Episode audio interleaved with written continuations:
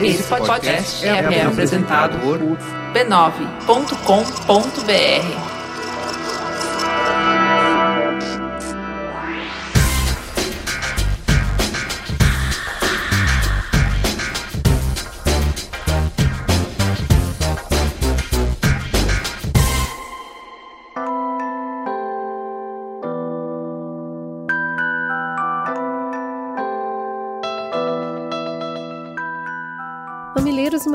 bem-vindos a mais um Mamilos, seu espaço semanal de encontro, reflexão, tapa na cara e colinho. Eu sou a Cris Bartz e ao meu lado está...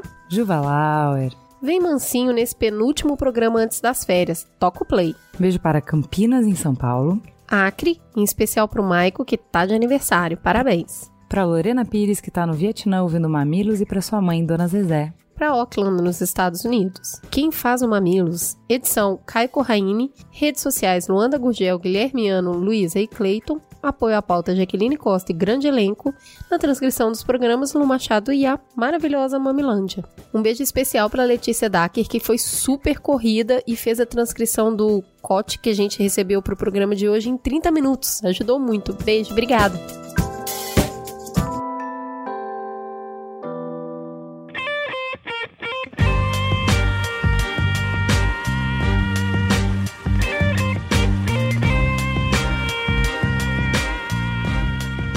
Vamos então pro Fala Que Eu Discuto. Essa semana a gente recebeu uma enxurrada de e-mails, carta, caixa postal, muita gente contando um pouco da sua vida, contando a sua visão sobre o programa. Queria fazer um agradecimento muito grande para todos vocês que nos deixam participar da vida de vocês de um jeito tão legal e sempre se abrem conosco. É muita confiança e a gente fica muito orgulhosa disso. Você pode nos seguir no Twitter, é mamilospod, e a gente começa com Vinícius Lira. Esse episódio foi um suspiro de sanidade. Estou em uma relação poliamorosa com ele, mas alguns episódios episódios. O querido Calmila disse: todo relacionamento tem suas regras, portanto, sempre pode haver decepção e frustração. O essencial mesmo é o respeito. Você também pode falar com a gente no Facebook, Facebook barra Mamilos Pode. A Poli Bahia disse: Af, eu sendo ciumenta, possessiva e inveterada, ouvi todo o programa de cara feia. Esse tal de poliamor não é para mim, não. Nada contra quem gosta, desde que não seja nada meu. O Wagner Lanzelotti disse: Já é a terceira vez que o tema do programa toca em tópicos que me dão tapa na cara. Ainda sou ciumento, mesmo entendendo intelectualmente que ninguém me pertence. Ainda não consigo realizar que a melhor maneira de amar é deixar ir. Se essa é a melhor opção, mesmo já entendendo que o que sinto hoje não é eterno e as coisas mudam. Só espero usar minha razão para deixar meus sentimentos menos intensos.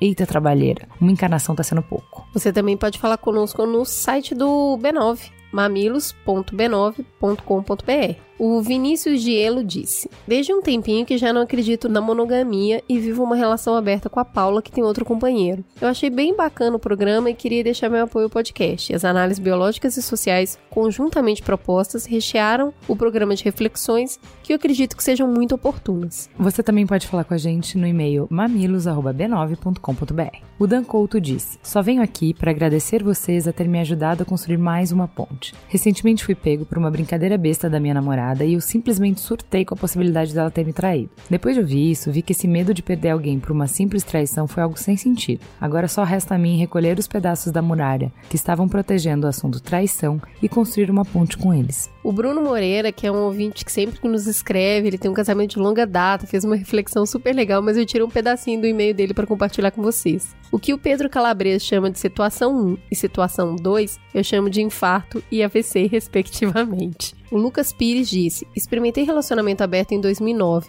Meu ex-namorado, no terceiro mês de relacionamento, expôs sua situação e eu, em um misto de experimentar um novo e agradar meu então companheiro, cedi. Onde deu errado? Eu não fui sincero comigo mesmo, chorei e sofri por dois anos. Depois de muita terapia, cheguei à conclusão sobre o segredo de um relacionamento saudável: autoconhecimento. Se será um relacionamento convencional, monogâmico, aberto ou poliamoroso, é conhecimento sobre si e a sinceridade entre o casal quem vai ditar. Hoje eu e Ronaldo, meu atual namorado, vivemos uma relação monogâmica, talvez enraizada em uma ditadura cultural ocidental cristã. E o que vale que somos muito felizes assim. Se seremos eternamente monogâmicos, a resposta para o dia de hoje é sim. Para amanhã, quem sabe? Certeza apenas de que seremos felizes enquanto formos sinceros um com o outro e consigo mesmo. Foi um amor à primeira vista? Não acredito. Minha concepção de amor é algo que se constrói.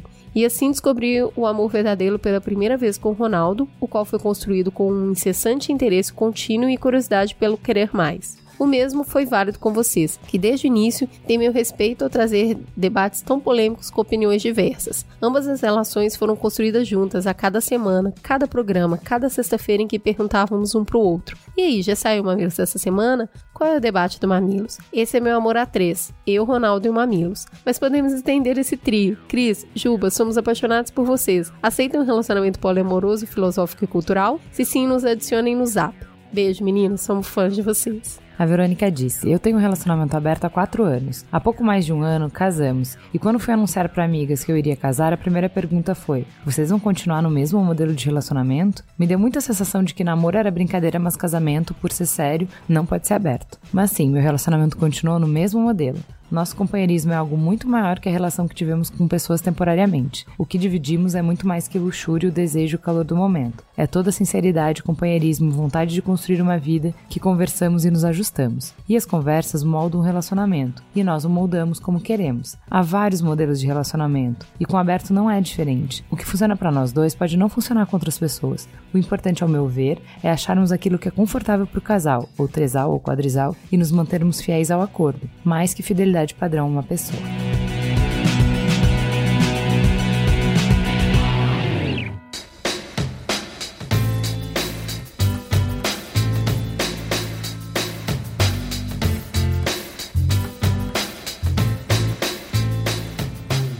Vamos então para o giro de notícias. Número 3. Reformas ameaçadas? Na terça, a reforma trabalhista, que foi pauta do Mamilo 107, sofreu derrota por 10 votos a 9 na Comissão de Assuntos Sociais do Senado, onde Temer sempre teve uma base mais sólida. O que aconteceu mostra a capacidade do líder do PMDB na casa, Renan Calheiros, de criar problemas. Nada está definido, já que Temer ainda pode ter maioria no plenário em uma próxima votação, mas a derrota é amarga e significativa. Se os obstáculos aumentarem em relação ao trabalhista, outra reforma mais complicada, a da Previdência, que foi pauta no Mamilo 103, fica em uma situação ainda mais difícil. Nessa quarta-feira, o governo retaliou um dos senadores aliados que votou contra. Hélio José, do PMDB do Distrito Federal, teve dois dos seus indicados a cargos públicos demitidos. Setores do mercado financeiro e do empresariado voltaram a ter dúvidas sobre a capacidade do governo de tocar as agendas de reforma. Somado a isso, a nova pesquisa do Data Poder 360 mostra que 79% dos brasileiros consideram que o presidente Michel Temer deveria renunciar ou ser cassado. Impopularidade, falta de credibilidade e novas denúncias aumentam cada vez mais o caldeirão explosivo da presidência, o que corrobora com o debatido no Mamilo 109. Vamos continuar de olho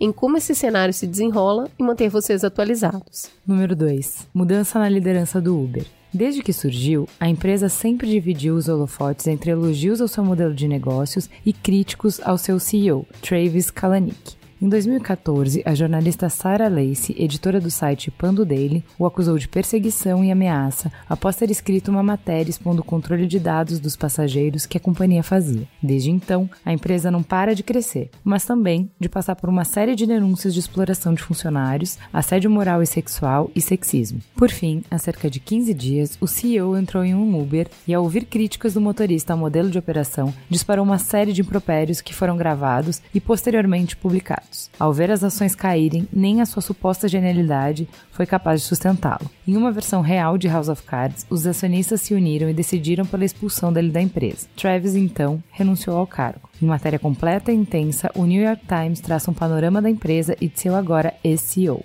Vale muito a pena conferir. 1. Um, Portugal em chamas. No verão, Portugal sofre do fenômeno natural, as chamadas trovoadas secas. A chuva evapora antes mesmo de cair, mas vem acompanhada de raios que causam as faíscas e enfim o fogo. E com isso, sábado, dia 17, se iniciou um dos maiores incêndios já ocorridos no país, podendo ser visto inclusive pelos satélites da NASA, no espaço. As chamas já levaram 64 pessoas e feriram outras 157, sete ainda em estado grave, incluindo uma criança. A maioria morreu carbonizada em seus carros enquanto tentavam fugir do fogo. O povo português se uniu para auxiliar os desabrigados. Muitas críticas foram feitas ao serviço de resgate, mas um fator especial chama atenção no meio dessa tragédia: a cobertura jornalística feita na região. Um arsenal de fotos e textos de uma dor e lirismo profundo, quase poético. As histórias contadas com depoimentos sinceros, perguntas sem respostas e reflexões retóricas. Jornalismo de qualidade, antissensacionalista, feito no olho do furacão dos acontecimentos. Vale muito a pena ler a coletânea de matérias do Diário Português, do qual destacamos um trechinho. Sentada no muro com os filhos ao pé, Dora sabe que os próximos dias não serão fáceis. Todos que a rodeiam sabem. Por todo lado há demasiados funerais para realizar. Agora é tempo de enterrar os mortos e cuidar dos vivos. Diz, olhos pegados nos rapazes sorrindos. E combater o incêndio assassino que continua a percorrer os montes e vales em redor, fechando e reabrindo estradas. Até quando, ninguém arrisca dizer, ao final do dia de domingo, enquanto ao local continuavam a chegar viaturas de todo o país. Os bombeiros não têm para já, Tempo para chorar os mortos. Desde a criação do Mamilos, fizemos uma série de análises para entender questões complexas do país no campo político, econômico e social. Não importa se a discussão era sobre sistema prisional, reforma previdenciária ou política, a sensação que ficávamos depois de nos debruçarmos sobre os problemas era a mesma: falta de ar, coração pesado, olhar perdido. Todos os sintomas de desesperança aguda. Entendemos melhor os fatores envolvidos em cada questão, enxergamos a realidade sob diferentes óticas. Já temos um diagnóstico, Agora, cadê a saída? Se onde estamos é ruim, para onde vamos? Como vamos? Com quem vamos? Quem são as pessoas e os grupos que estão desenvolvendo propostas de país e o que eles propõem? Quais são as ferramentas de transformação social e política que podem alterar esse cenário? Quais são as utopias que podem nos inspirar a guiar escolhas que se pautem pela afirmação de um projeto e não pela negação de outro insuportável? Vocês nos acompanharam nessa jornada e compartilharam essa angústia, essa falta de horizontes, e nos pediram a cada programa, que terminamos abatidas e confusas, que a conversa continuasse. Para responder esse anseio, o Mamilos lança hoje a série Futuros Possíveis, que vai investigar e explorar inovações nos campos econômico, político e social para transformar nossa realidade. Uma série para inspirar micro e macro revoluções, partindo de dentro de nós, da forma como nos comunicamos e nos relacionamos e de como enxergamos a nossa participação na sociedade. Passaremos por tecnologias que podem revolucionar a forma como acompanhamos política e participamos das decisões, até chegarmos às filosofias com potencial de proporcionar ideias pelas quais vale a pena se envolver e acreditar de novo. Mais do que respostas, queremos explorar caminhos e criar o cenário para conversas inspiradoras. Tudo isso sempre com a nossa abordagem curiosa, sem preconceitos e com empatia, dispostas a escutar e acolher o conhecimento, a experiência e o insight de onde quer que ele venha. Contamos com vocês para construir esse caminho. Quem te inspira? Conta pra gente. E para começar a série, esse primeiro programa, a gente vai falar sobre como é que a gente retoma o poder, como é que a gente se sente de novo os decisores. Para nos ajudar nessa tarefa em glória, temos conosco Márcio Black, que é cientista político e produtor cultural, trabalhou na Colmeia, é integrante do Coletivo Sistema Negro, grupo ativista que mescla cultura e ação sobre questões antirraciais em São Paulo. Em 2016 fez parte da equipe de coordenação do Carnaval de Rua e Virada Cultural pela Secretaria Municipal da Cultura e foi candidato a vereador de São Paulo pela rede. Inclusive teve meu voto. Inclusive, o melhor papel dele é ser amigo do Oga. Com certeza. Ah, eu falo agora. Fala. Ah, desculpa. Fala. Oi, boa noite. Boa noite. obrigado pelo convite. Muito bem, bem-vindo. Obrigado pelo voto. Sim. É, eu voto aqui. Mas, oh. Do outro lado do ringue, nós temos o Bruno Torturra, que por 11 anos trabalhou na revista Trip como editor de música, repórter especial, correspondente internacional e finalmente diretor de redação. No final de 2012, começou a articular a criação do Ninja Ninja Narrativas Independentes Jornalismo em Ação, uma rede de jornalismo colaborativo. No final de 2013, afastou-se do Mídia Ninja para estabelecer um novo projeto, o Estúdio Fluxo. Também foi um dos criadores e articuladores do movimento Existe Amor em São Paulo e fez outros milhares de coisas que a gente poderia ficar falando aqui a noite inteira. Boa noite, Bruno. Seja bem-vindo à nossa mesa. Mas eu não sabia que era um ringue, porque eu não tô aqui pra brigar com o, o Márcio, com certeza. Inclusive, que eu brigo com o Rafa. Com o Márcio, eu vou garantir que não. Eu sou bom de porrada aí. E ainda contamos com a presença ilustre daqueles que vocês pedem muito e a gente também pede muito, mas ele não aparece muito. Rafa Poço, advogado e fundador do Update Politics e que vocês conhecem pela nossa discussão de reforma política. Se você não escutou, é material obrigatório para chegar nesse episódio. Bom, obrigado pelo convite. Incessante. Voltou por pro não Brasil. desistir. Voltou pro Brasil só pra participar desse episódio. É, eu conheço o Rafa há 10 anos e é a terceira vez que eu encontro com ele. Maravilhoso. Muita moral esse isso é. Eu Mamilos. vim zero preparado pra brigar com o Bruno. que Vamos forçar. Comigo você briga, né? Então vamos lá. Tá lá no primeiro parágrafo, no primeiro artigo da nossa Constituição, todo poder emana do povo. Então, por que que a gente... Já dá até Já vontade de rir. rir. Olha aí, gente. Por que que a gente se sente, então, tão impotente diante das grandes decisões e acontecimentos políticos? Por que que parece que a nossa opinião, a nossa vontade importa pouco? Por que que a gente não se sente representado? Por que que a gente não se reconhece naqueles que estão no poder e como é que a gente muda essa realidade. Então, para começar, vou começar com uma provocação para os meninos, vou jogar a provocação e eles que debatam. No mundo inteiro, então, a gente vê uma descrença em relação à política, um questionamento sobre o quanto o sistema posto de fato representa os interesses e as escolhas do povo. E para mim, me parece que a democracia hoje está encurralada entre dois abismos. De um lado, não dá pra gente acreditar em nada, e do outro, tem a percepção de que é tudo igual, tudo horrível, não vale a pena se envolver. Então eu vou começar pela primeira parte pelo primeiro abismo para perguntar para vocês como é que a gente foge deles, que é a questão da manipulação da era da pós-verdade. Então, assim, voltando para a origem da democracia, a gente vê que política é a arte da conversa, que é feita no espaço público. A gente fez um programa sobre os desafios da democracia, justamente refletindo como um sistema que depende da palavra, do diálogo, ele é frágil, porque se você manipular a conversa, você manipula o sistema. Hoje a gente chegou no estado da arte da captura do discurso e de narrativas para manipular sentimentos, comportamentos e decisões. O que, é verdade? No que dá para acreditar? Pelo que e por quem vale a pena lutar? Eu tenho essa sensação, por exemplo, quando rolou o negócio do impeachment, por mais que eu estudasse, por mais que eu lesse, por mais que a gente tivesse se preparado no Mamilos, eu ficava entre dois cenários horríveis. Ou eu tô sendo bucha de canhão, o escudo humano que vai proteger pessoas que já se esqueceram de qual era o projeto político delas e só querem ficar no poder indefinidamente. Então, assim, elas não me representam mais, mas eu vou servir de escudo humano para elas. Ou eu sou idiota útil para servir como desculpa para pessoas que querem retomar o poder e também não tem nenhuma preocupação comigo. Então, de qualquer maneira, qualquer posicionamento que eu tomasse, eu me sentia o, que a maior possibilidade era de eu ser uma idiota útil, qualquer discurso que eu aceitasse, entendeu? Como é que vocês acham que a gente recupera a confiança na comunicação, no discurso, na conversa, que é um fator essencial para fazer política? Olha, eu discordo um pouco da premissa da pergunta, porque assim, sem dúvida tem muita manipulação, sem dúvida a gente vive numa época que é mais fácil do que nunca criar mentiras e espalhar elas como se fosse fato, mas na verdade quando foi diferente? Quando que as pessoas de fato tiveram muita confiança no sistema político? Quando que elas se sentiram de fato donas do poder ou da decisão? Eu acho que essa projeção de um passado que nunca houve, ele é basicamente um princípio filosófico que a democracia pressupõe, que assim, o poder emana do povo. Nós elegemos os nossos é, nossos é, representantes. representantes. Desculpa que eu sou gago, não sei porque eu topo no podcast.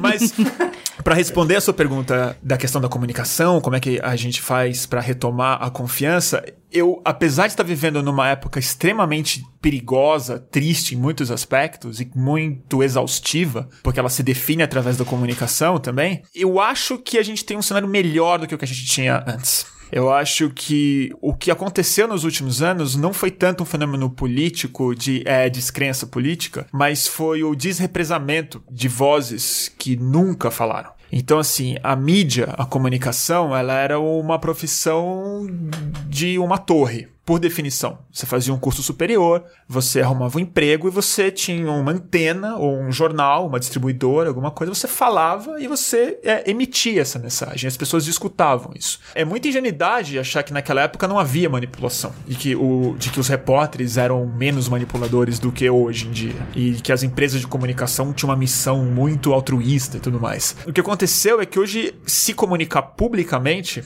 ser mídia, ser um comunicador de massas em potencial é uma atividade cidadã. E é óbvio que ia dar merda. É óbvio que quando milhões de pessoas começam a falar sobre uma coisa difícil de fazer como política, com uma sociedade muito pouco educada politicamente, sem educação filosófica sobre política, sem educação factual sobre política, é evidente que a gente ia criar uma série de problemas e narrativas e mentiras e concepções equivocadas. Eu não digo que eu sou otimista, porque eu acho que a gente vive em, em riscos muito altos e acho que a gente desrepresou isso de maneira muito rápida com plataformas muito inadequadas para esse tipo tipo de conversa. Então eu não acho tanto que o problema é dos políticos ou da, ou da sociedade, quanto do tipo de comunicação que a gente está fazendo através de plataformas que não foram pensadas para conversa política. Isso é uma coisa. Isso é um problema em si. Eu tenho que ser otimista, porque se a política é baseada, como você falou, na conversa pública das pessoas, estamos tendo essa conversa. O quão maduro a gente vai ser para ser autocrítico, para conseguir, acho que uma coisa muito importante nisso, que para mim é o grande segredo. Não é retomar a confiança, não é derrubar a Rede Globo tirar o Temer do poder e tal. É uma questão muito básica de comunicação, ainda mais em política, é que mesmo que você queira falar, se você o que se você, que você tem pra falar é muito importante, você sempre tem que é, escutar mais do que você fala. Você tem que ler mais do que você escreve. Isso é uma básica, assim. Se você tá escrevendo mais do que você leu naquele dia, você vai fazer uma coisa muito errada. Se você tá falando mais do que você escuta numa mesa, também. Então eu vou parar de falar agora pra escutar vocês. Rafa, eu Bem queria te hipócrita. perguntar, porque a tua experiência é bem específica quanto a isso, de enxergar e ser. Você foi muito vidraça, né? Você fez parte muito da vidraça quando a gente tá falando de informações trocadas aí. Quando eu falo que a gente chegou no estado da arte, é pensando um pouco, Bruno, como comunicador, assim, que a gente levou a manipulação como disciplina. Então, assim, a gente estudou isso. E a gente estudou isso por anos, entendeu? Então, assim, a disciplina de PR é uma disciplina de como manipular discurso. E ela foi evoluindo com o tempo, assim como o marketing evoluiu, a engenharia evoluiu, tudo evoluiu. Então, assim,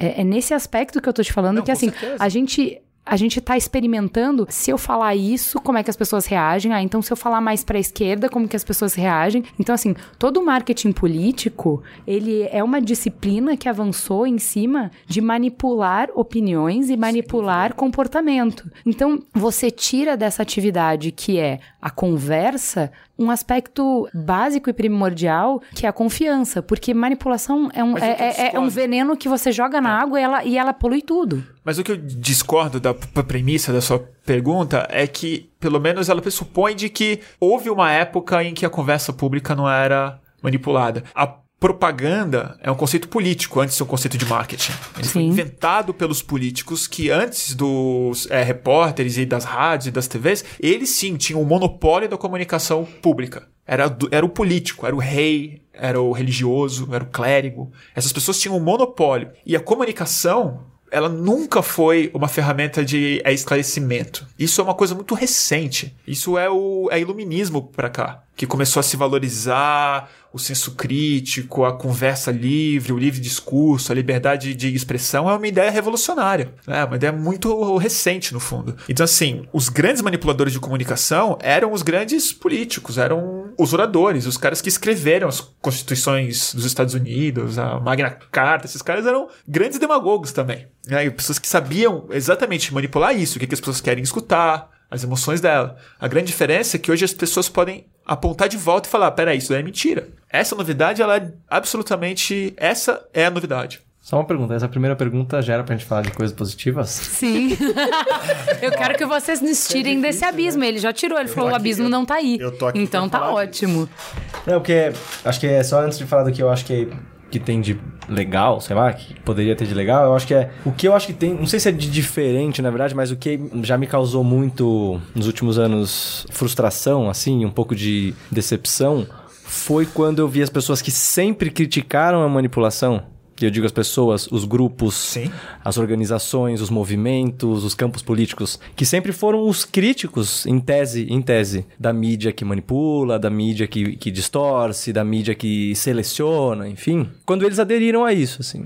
E quando eu digo eles, eu digo a gente. Eu digo, enfim, eu tô dizendo, a gente tá em movimentos que se colocam muitas vezes como os movimentos que estão trazendo o, progressismo, né? Ou a visão mais mora- moralmente superior, ou sei lá, o que estão colocando, assim, do, que se colocam, a gente, né? Algumas vezes se coloca como quem tá trazendo algo de melhor, vamos colocar assim. Reproduzindo isso, assim. E aí eu acho que o que eu tenho visto nas viagens que a gente tem feito pelo update, que aí daqui a pouco eu conto um pouco mais, que eu acho que é legal, é a retomada de uma dessa concepção de democracia que você colocou aqui, que é uma democracia baseada em confiança, em empatia, que eu acho que tem algumas iniciativas que vão mostrando um pouco quanto que isso é importante, assim. Porque a premissa que tá pra mim, assim, hoje, os movimentos que eu sempre coloquei como os mais emblemáticos pra mim mesmo, que é onde muitas vezes eu tô inserido, que é o, o locus onde eu sempre tive, Que é a esquerda. é, que é um campo de esquerda, assim, um campo, sei lá, eu venho do ambientalismo, que sempre nu- nunca fui fácil de se identificar como esquerda, porque de fato foi rechaçado pela esquerda. Então, eu nem me identifico tanto com esse lugar, assim, eu venho de um lugar que eu acho, sei lá, eu tô lutando por direitos humanos, tô lutando por direitos sociais universais, enfim, a gente tem que pensar como colocar. É que não tem um respaldo, não tem uma visão de democracia como guerra. Pra mim, a visão que tá faltando Sim, grande parte exato. de nós mesmos. Muito boa essa colocação. Dos no- de nós, dos movimentos em que a gente tá, é, É Porque na- disputa, né? é de política como É guerra, não é nem disputa, disputa, é é guerra. É guerra, porque na guerra é- tudo justifica, é a guerra né? por outros meios.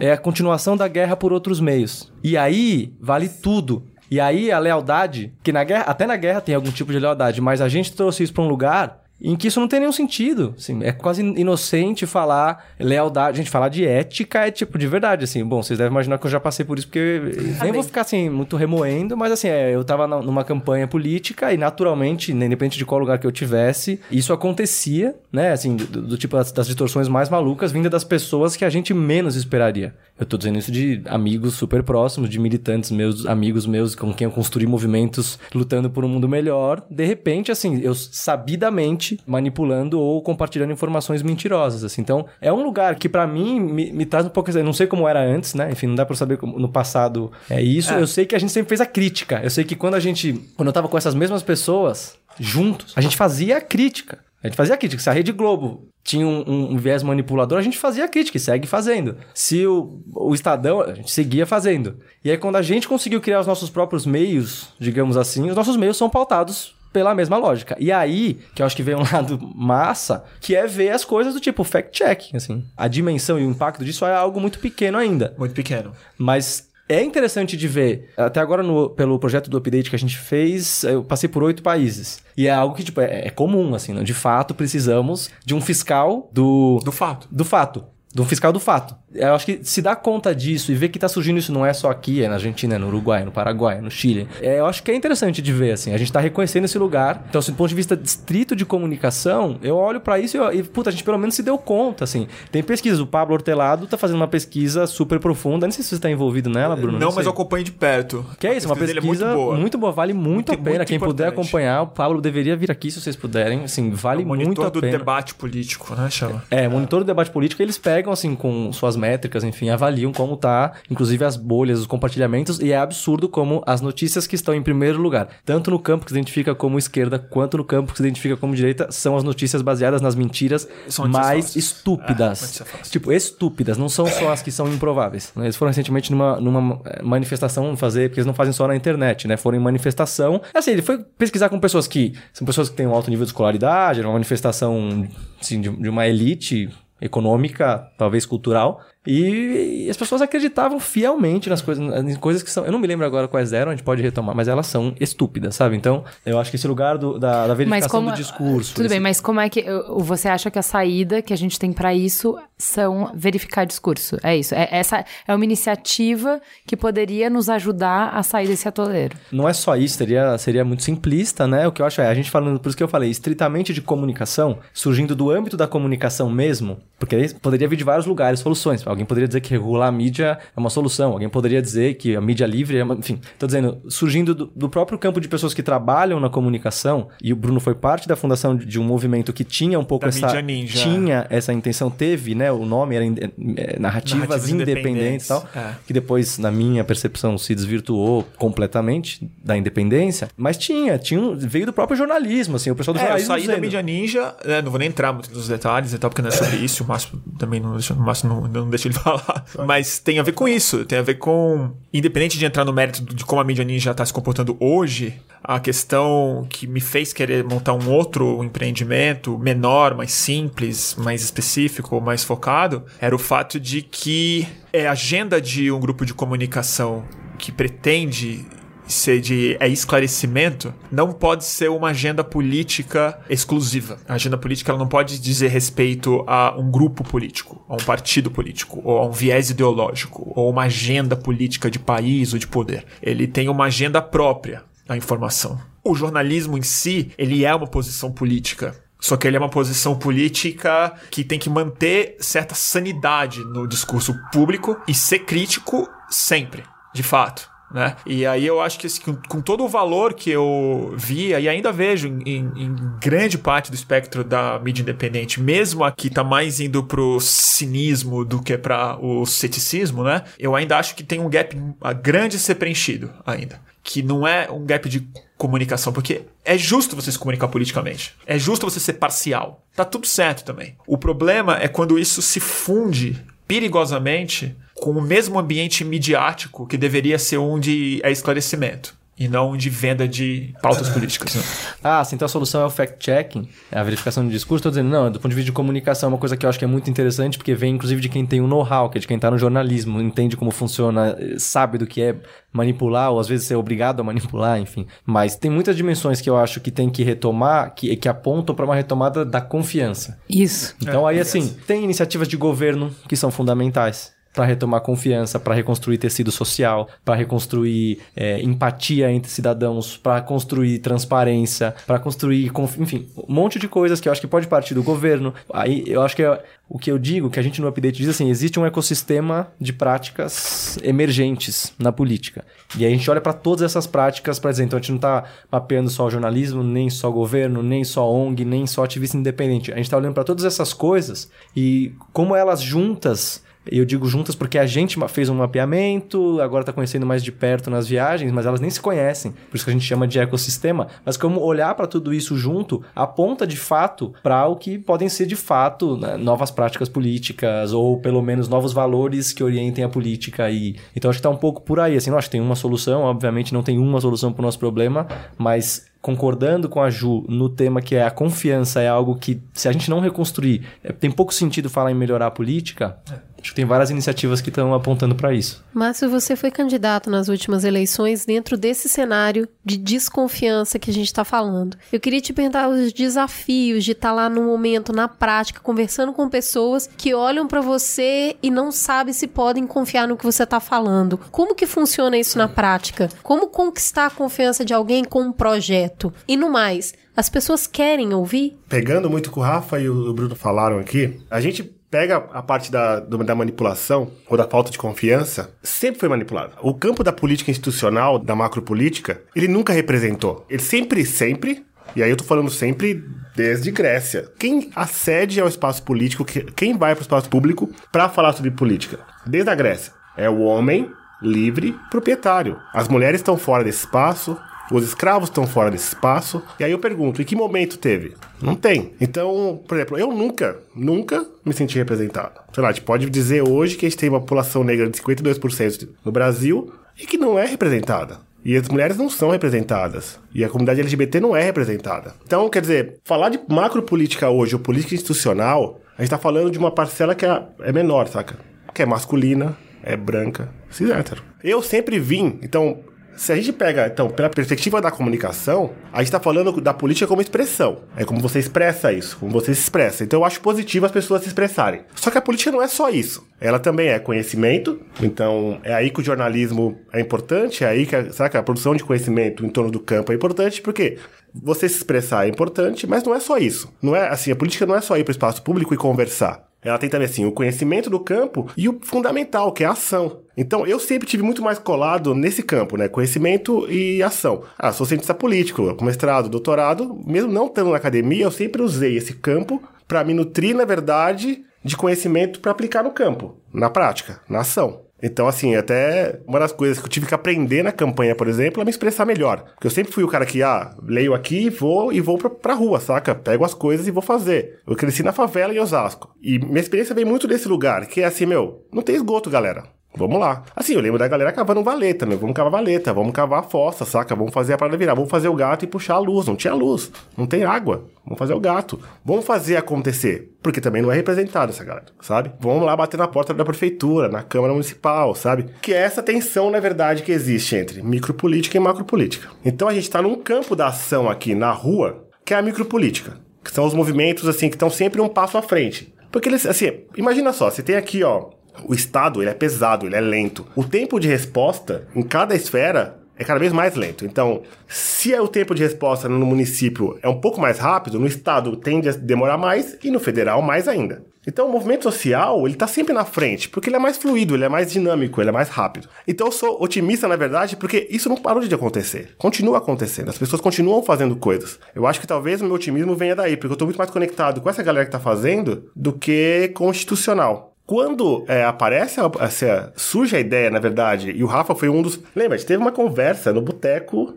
que aí falou: Meu, puta, vamos lá. É um exercício, sabe? Vamos tentar então reconectar, porque se eu tenho aqui a micropolítica. Que tá viva e tá vibrante. Tá viva, é vibrante. É, por exemplo, manipulação, toda essa influência de comunicação, não sei o que lá, é pouco efetiva nesse campo. Porque as pessoas se conhecem, elas é o se campo do encontram. ver, né? É, as pessoas estão na rua e estão fazendo e estão juntas, meu. Então, a possibilidade de, de ser manipulado ali é muito pequena. E é quem tá fazendo, é quem tá lá na frente. Então, sei lá, você tem um movimento de carnaval na rua, a galera tá lá correndo, brigando. Festas de rua. Sabe? Tudo. Mas tá lá, aí assim, a quando- galera, a galera da, da- da- agora também, também da redução de danos, não sei o que lá, os caras estão lá na Cracolândia, a Craco resiste. Qual que é o impacto da manipulação, por exemplo, nessa galera? Nenhum. Porque eles estão lá vendo, eles estão lá no campo, eles, eles lidam com os usuários, eles sabem como que é. Então, qualquer coisa que você jogar, não pega, porque os caras estão ali vendo, eles estão vivendo no território e estão ali no, no Mas no o lugar. micro, quando tenta ir pro macro, e aí ele precisa ganhar em escala para ter representatividade, ele enfrenta a dinâmica que todos os outros enfrentam. A necessidade do discurso, a necessidade Sim. do meio como plataforma. E aí você acaba entrando meio que o risco de ser comparado com outras pessoas que, na verdade, você tem pavor de ser comparado, existe. Porque sobem todos no mesmo palanque, que é o direito ao voto. Esse questionamento que eu acho muito difícil, que é lidar com a situação política enquanto campanha, enquanto discurso. Você precisa chegar e contar para as pessoas o que você quer fazer. No momento em que as pessoas não acreditam em nada ou então nem estão dispostas a ouvir.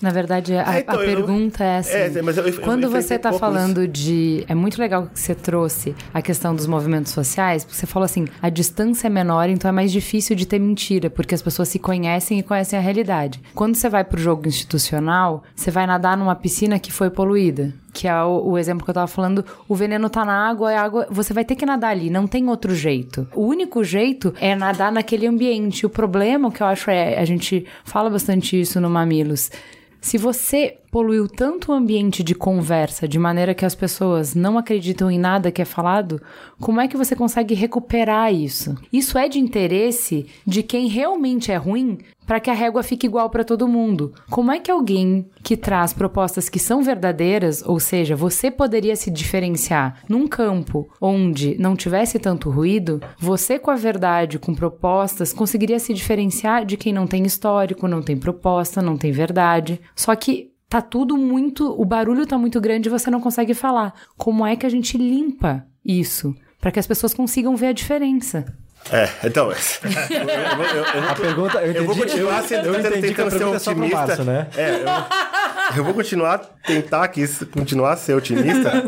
Mas. é só pra mas, ó, uma corrigir. coisa- uma não coisa- precisa ser otimista, mas a gente tem que tentar achar uma resposta. Não que seja certa, mas a gente tem que tatear por resposta. Tipo, Então, mas aí é rua, é público. A gente perdeu uma coisa da política. Quer ver, assim, uma coisa que tá introjetada na gente, que a gente repete, repete, repete, a exaustão há muito tempo. O por exemplo, o termo política pública. A gente acostumou a associar política pública com a política de Estado. A política, ela é pública, é redundante, até redundante você falar política pública. Porque a política, ela só acontece no público. É política social, é política de Estado. É programa, saca? De governo, sei lá. Assim, a gente acostumou tanto com a política feita nos bastidores, no privado, que quando o Estado aplica uma agenda ou um programa, a gente chama de política pública. Que é quando é, é o único momento em que a política tá, na verdade, pra fora. Transparecendo. Exatamente. O que a gente tem que fazer? A gente tem que ir pra rua. A gente tem que falar com as pessoas, a gente tem que conversar com elas, tem que botar todo mundo pra conversar. E é como muito se a gente tá cada vez Então, mais e- dentro de casa? Exato, porque aí vem pra mim a confusão que faz, falam com relação a rede social, internet. É a política como expressão. Você se expressa, faz lá o seu textão, post, esse tipo de coisa. Só que essa é só uma das dimensões que eu falei da política.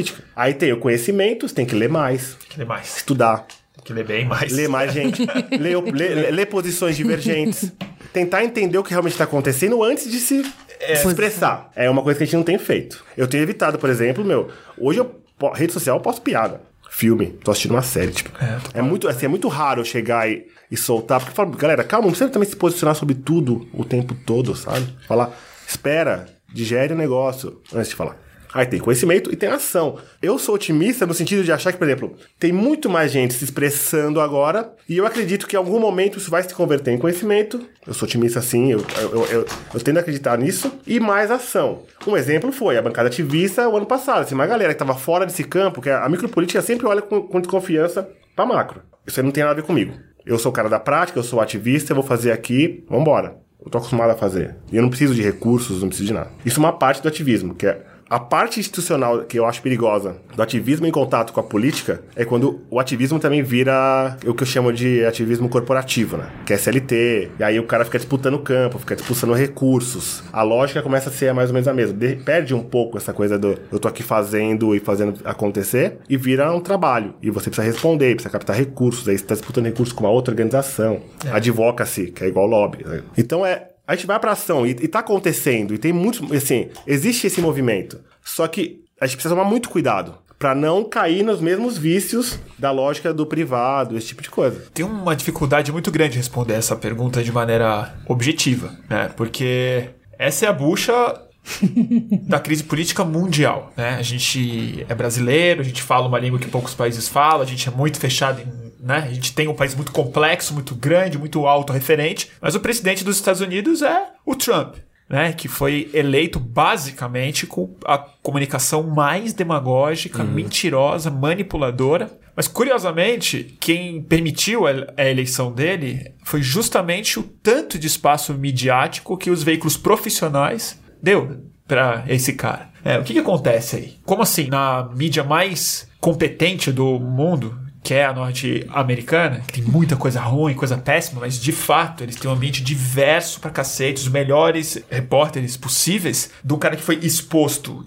nas suas tripas, assim, o quão inadequado esse cara era pra assumir a presidência dos Estados Unidos, ele se elegeu de fato. Eu acho que aí tem um problema que pra mim é onde a solução entre grandes aspas tá, mas que ele é um problema muito mais difícil de resolver do que uma solução política. É um problema quase que psicológico e filosófico do ser humano hoje em dia. Assim, tipo, é narcisismo. É, a pós-verdade, ela não é mentira. Por que, que esse termo é novo? Por que, que ninguém fala assim, tem um monte de mentira? Por que, que é pós-verdade? A pós-verdade não é mentira. A pós-verdade é algo que as pessoas querem acreditar. É diferente. É isso que determina a viralização de uma notícia falsa, não é a qualidade do veículo que colocou, não é a capacidade de manipulação do Brasil 247 ou do MBL, né? É a vontade que determinado grupo de pessoas da sociedade tem de que aquilo que ela leu seja verdade. Então ela prefere compartilhar algo que simplifica aquela realidade difícil de é, entender que ela vive do que aumentar a complexidade, do que se obrigar a ser crítica consigo mesma, com a verdade que está colocada na cabeça dela, do lado do mundo dela. Então, para mim, o principal problema e a solução que a gente precisa dar, e para não cair no clichê de é educação, precisamos educar melhor as pessoas, porque isso também é uma falácia, Sim. né? Uma puta de uma falácia, porque na camada mais educada do Brasil, o Bolsonaro é primeiro colocado. Então, assim, alguma coisa não tá dando certo. E não é porque eu não acredito no Bolsonaro, é ideologicamente. É porque ele é uma anta. ele não fala coisa com coisa. Não, ele não fala coisa com coisa. Mas ele- o que mas que é engraçado. Então, é engraçado. isso- É, é isso que eu tava falando antes. Não faz muito sentido do lugar onde a gente tá. É, mas faz, do outro lado. Do outro lado. É a por exemplo. Perdizes, eu moro ali, Perdizes. Os caras, eles não suportam preto. Eles não Não suportam. suporta, não suporta. E, e- então o que o Bolsonaro fala pra eles faz sentido. Eu vou assim, uma cena que eu vivi esses dias, Perdizes, aquele lugar ali, né? Perdizes Nobre. Manhattan. Aí tô eu com a, minha, com a- com a minha filha indo pra creche, sei lá, sete e meia da manhã. Um casalzinho de adolescentes, meninas, de mão dada. E um índiozão, assim, um mano grandão, saca? É, no ponto de ônibus. Para o carro, bizarro, assim, para o carro, o cara começa a gritar. É, onde vai parar esse país? O que que tá acontecendo? o que que é isso? Eu olhei e falei, mas será que é comigo? Será que é com o índio? Será que é com as meninas? Tinha muita minoria num lugar Você só, não entendeu? dá. É tipo, é assim, não, é assim, era claro que era com as meninas, era isso. Mas eu acho que ele não olhou pra cena toda. Mas também incomodaria ele. Então aí o Bolsonaro faz sentido. É aí, então, é- esse é o lugar que a gente é, assim, precisa trazer, na verdade, que é, meu, pra quem a gente tá falando, como a gente tá falando, como a gente chega É, nessas não, pessoas. que- e isso que você falou é muito verdade, porque assim, onde que o Donald Trump se elegeu? Uma que assim, ele encarna uma coisa, ele simboliza uma coisa muito importante. E aí, é, você não mais vago ainda. Mas que assim, o que, o que esse cara faz, ele é a manifestação máxima do ego mesmo, do narcisismo. E o narcisismo é isso que ele tem sido menosprezado na conversa política no mundo hoje em dia. Ele está por trás dessa rejeição enorme que uma parte silenciosa, entre grandes aspas, tem da luta racial, da luta do feminismo, da luta LGBT, das lutas de outras formas de existir no mundo do que o paradigma macho, do branco e tudo mais, mas ela também se reproduz do nosso lado.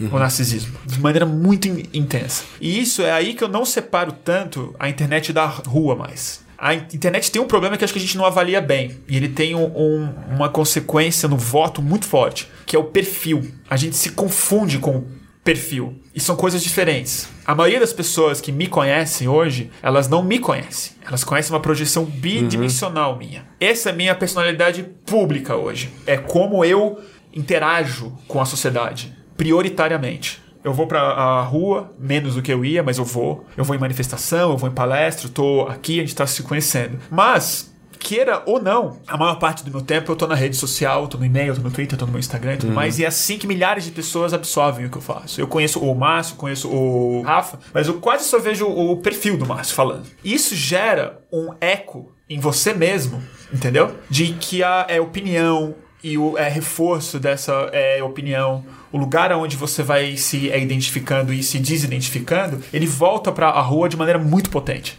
Ele volta para a rua buscando essa mesma coisa que essa rede oferece. Então, assim, uma das soluções que eu acho super importante da gente ter é a gente politizar o ciberespaço, não no discurso, mas na estrutura dele. Por exemplo, como é que a gente tem que politizar a programação hoje em dia? O ciberespaço, ele é a nova rua. Ele vai ser cada vez mais. A economia vai an- andar cada vez mais lá, as nossas interações públicas, o próprio voto. O que, que é esse programar o Progra- é, por exemplo, o Facebook, com todos os problemas e as coisas dele, ele, por bem ou por mal, ele virou a principal plataforma de comunicação. É a praça da cidade. Não é a praça. É um shopping center, é um condomínio com regras muito claras. Ele é muito menos público do que a internet era antes do Facebook. O que ele ofereceu para ser tão bem sucedido assim? Ele não ofereceu uma plataforma de debate. Ele não ofereceu uma plataforma de construção política. Ele não tem a política como objetivo. Ele não tem a democracia como o norte da funcionalidade daquela plataforma. Mas você acha que Ele tem a propaganda e o reforço do que você diz. Mas, ô Bruno, você acha que, por exemplo, é, é que eu tendo a discordar, porque eu fico muito mais na rua o tempo inteiro. Sim. Muito mais. Mas, Não, assim, meu. mas, você, mas, A mas minha mulher reconhece, até reclama, fala assim, porra, mas você reconhece que você é uma minha exceção. filha tem isso também, ela quer sempre ir pra rua. Mas você reconhece que você é uma exceção. Sim, mas aí quando você vê assim, Cracolândia, você vê, porra, Facebook, todo mundo, Cracolândia, meu Deus, ou a favor ou contra. Aí você vai, eu, mesmo se, eu falo assim, não, meu, vou lá na Praça Princesa Isabel. Claro. Tipo, fechei isso aqui, eu vou correr lá. Domingo de manhã, tá rolando uma treta, pego o ônibus, vou lá, ver qual que é. Chega lá, cadê? Galera, vocês estão falando aí, mas vocês não estão vindo aqui ver. Vocês não estão vindo aqui. Mas Eu é acho para tem isso que a gente quer os meios de comunicação, né? Ele Então, é o mas- meu olhar onde eu não vou. Então, mas aí a questão é, você tem que estar em algum lugar. A política, ela é feita, ela vai ser, assim, a rede social, ela não é um espaço público. Não, não é. Ela não é um espaço de contato. E a política, ela acontece no espaço público. Eu, assim, quando eu tô fazendo campanha, era isso. Tem que estar na rua. Você tem que falar com as pessoas. Você pode fazer post no Facebook, você pode patrocinar, fazer o que você quiser. Eu acho que a expressão prática daquilo ali é muito pequena. Porque as pessoas estão disputando, no, no- no território mesmo, as pessoas estão disputando. E você trazendo essa questão do, do ego, Narcisismo. narcisismo, você vê isso até no nosso campo também. Quando assim, meu. Eu, eu fiquei, eu fiquei assim. Eu fui em Osasco esses dias, né? Um, um amigo, ele é secretário de cultura lá agora. Ele é PT, a gestão é PTN. Mas o cara, assim, identificou ele como assim, meu, o cara é aqui de Osasco, é atuante no campo da cultura, não importa que ele é do PT, vamos botar ele lá no, na Secretaria de Cultura. Aí ele fala, Marcião, todo mundo, Osasco é tipo aquele negócio, né? Uma cidade de dormitório mesmo, assim, então todo mundo sai. Ele, meu, então eu tô buscando uma galera que, tá, que é de Osasco e que tá fora, pra me dar uma força aqui. Ou sei lá, fazer um projeto de festas de rua, que é da onde eu venho. Chega lá, os caras, tipo, eu, mano, você já falou com o coletivo tal? Putz, se eu falar com essa galera, eles são aliados do cara tal, que quer ser candidato e me identifica como Concorrente. concorrente. Ou você pega assim, no, Ah, sim. Prefeitura, é, Câmara Municipal de São Paulo, sei lá, dois candidatos, dois vereadores do mesmo partido, são só dois, e eles não se falam. Eles não se falam. Eles não, porque eles, eles se veem como. Eles estão disputando. Porque um é gramsciano, o outro é.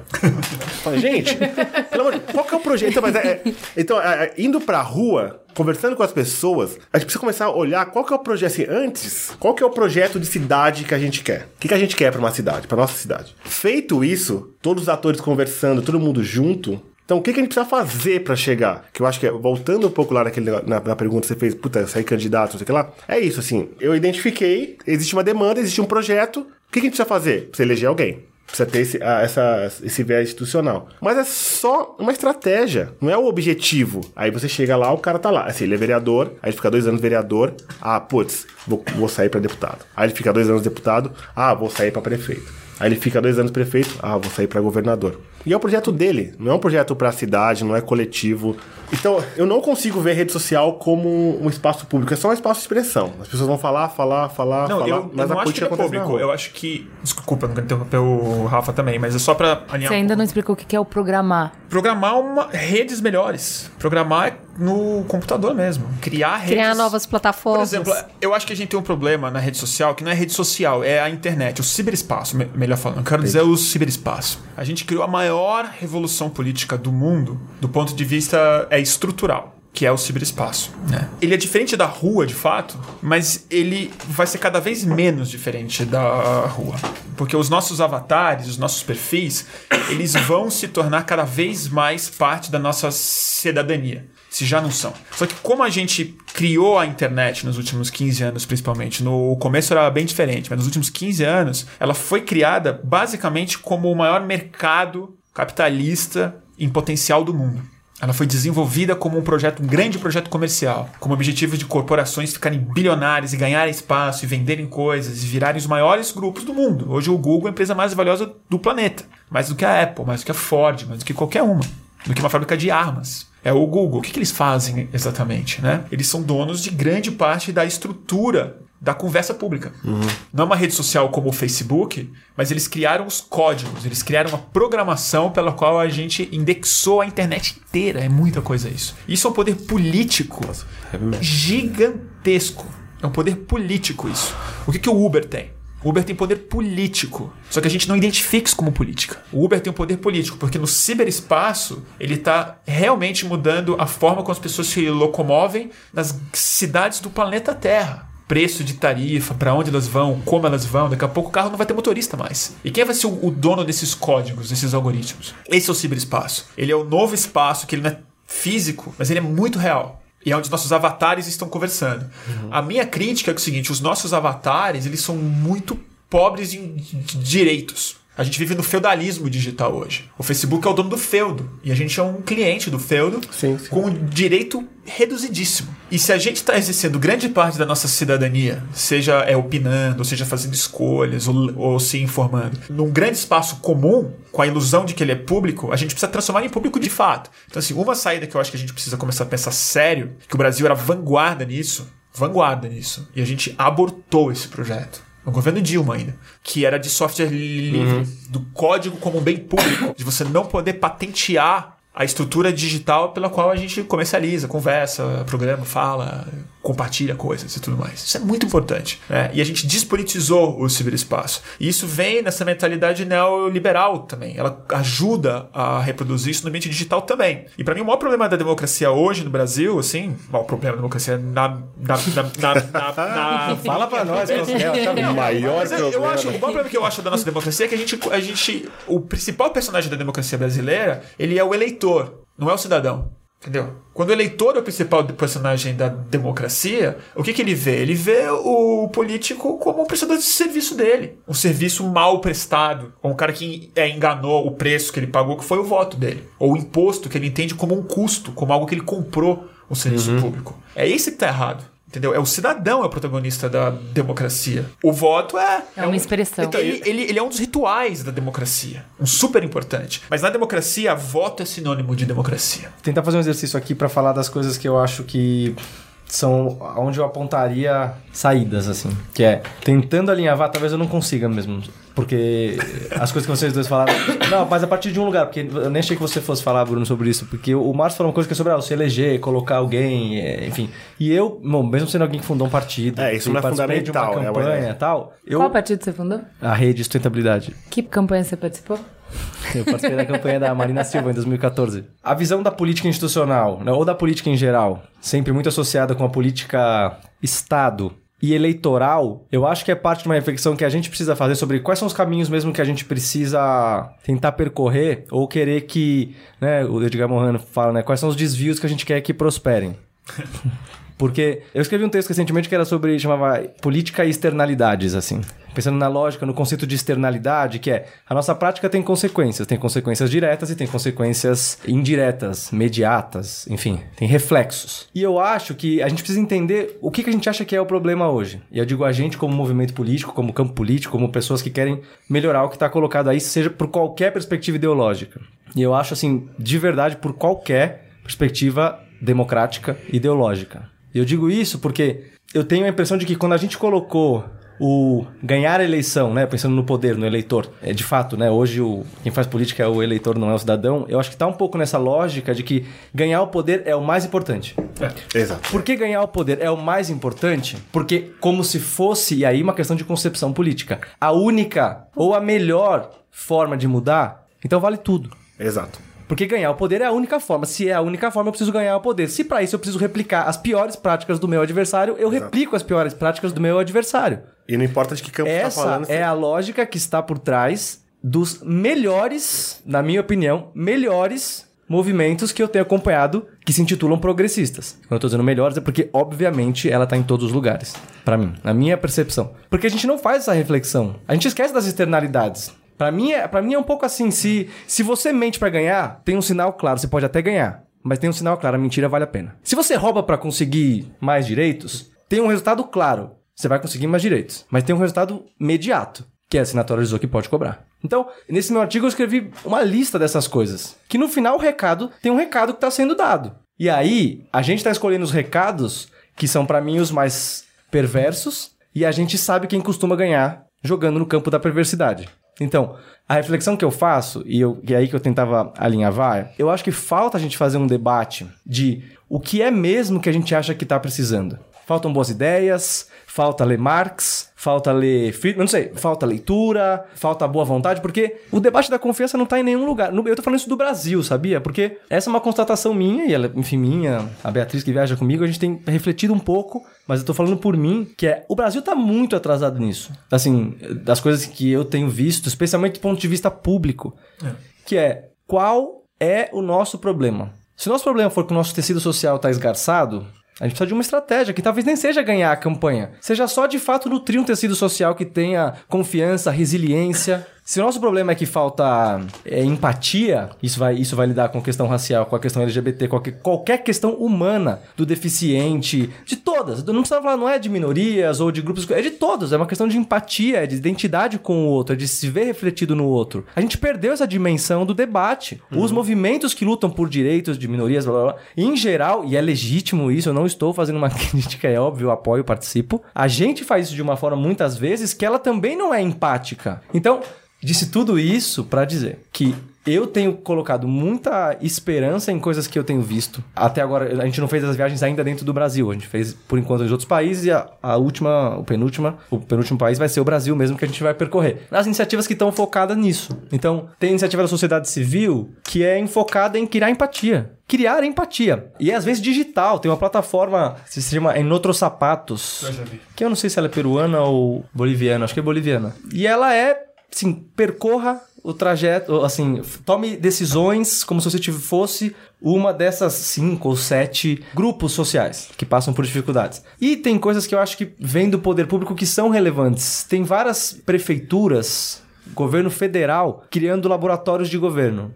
No Brasil a gente tem- teve isso, o Rio de Janeiro teve isso, mas era, não era exatamente. Não fortalecia as, as coisas que eu acho que a gente tem que fortalecer, que é isso que eu falei, confiança, abertura. não. Mas tem vários países, o Chile tem isso, o Uruguai tem isso, que são espaços de você abrir mesmo, assim. É um laboratório. Puta, vamos Como construir funciona? junto. O que que- como é isso? É basicamente um, spa- um espaço em que você cria um ambiente para colaboração, construção, junto Estado cidadão, Estado sociedade. Eu acho que olhando para essas coisas, que, o que me dá esperança é um pouco olhar para essas coisas. Porque aí eu fui lá na Argentina visitar o prefeito de uma cidade que o cara me contou que o que ele fazia, bom, além de aplicativo, tecnologia, era caminhar pela cidade duas horas por dia.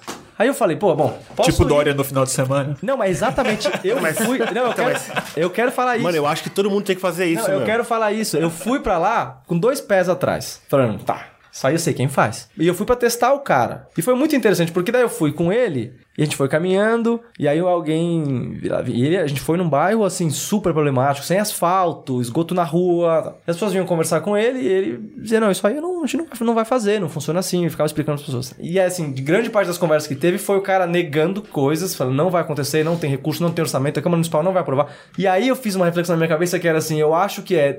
Você pode escolher a demagogia, você pode escolher a pedagogia. As duas coisas são possíveis, na esquerda e na direita. A gente precisa fazer uma escolha. Não é a melhor do ponto de vista eleitoral se ele quer se reeleger. Claramente, no próximo ano e meio, infeliz, o cara que foi falar com ele queria o hospital. Mas tá sendo Quando honesto. ele disse que ele não vai ter o hospital, por quê? A Câmara aprovou de uma, de uma forma populista porque o prefeito antigo comprou a Câmara, blá, blá, blá, blá, blá, blá. Pro ouvido do cara ficou que ele não vai ter o hospital. A mensagem é essa. Mas o prefeito me disse, eu tô, eu tenho um papel que eu quero cumprir, que é a pedagogia. Você entende? Eu acho que é, é daí que a gente tem que falar. A gente tá partindo de um outro lugar pra discutir. Assim, eu, eu fico pensando qual que é o velho paradigma o novo paradigma pra cada uma das coisas que são importantes. Eu acho, coisas que me ocorrem, tá? E eu acho que seria massa a gente trocar sobre isso pra vocês fizer sentido, que é a lógica, a estratégia de polarizar, ela pra mim é destrutiva pra democracia. Essa é a minha opinião. A estratégia, eu não tô discutindo que existem polos, que existem lados, que existem Concordo posições. A estratégia, usá-la como estratégia, como forma de posicionar, de criar grupo, de criar rótulo, de criar espaço, de criar cisão, fratura, ela não pode ser associada com o progressismo. Essa é a minha opinião. Então eu não identifico num movimento que tá querendo se colocar como alguém que quer melhorar o mundo, alguém que usa a estratégia de polarizar. Eu acredito muito na importância de alguém que se disponha a mediar. Pra mim é isso, polarização, mediação. Esse é o paradigma que a gente precisa tentar buscar. Vai tra- trazer voto? Não sei. Não sei, não sei o que vai acontecer. Um parêntese sobre isso. Além de coisas de governo que tem, eu voltei agora da Colômbia. Foi a última viagem que a gente fez. Colômbia e Equador. O plebiscito da paz, né? paz. Uhum.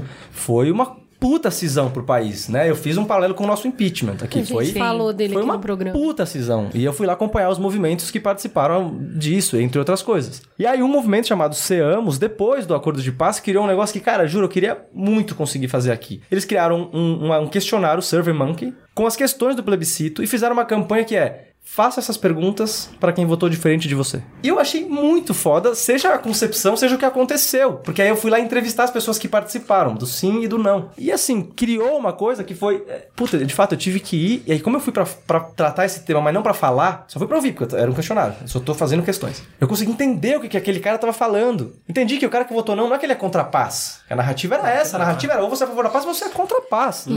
ou você é a favor dos direitos sociais, da esquerda, do progressismo, ou você é um corrupto e da direita que quer tirar todos os, os direitos. E aqui. Então, pra mim é isso: polarização, mediação. Eu acho que tem a demagogia e a pedagogia.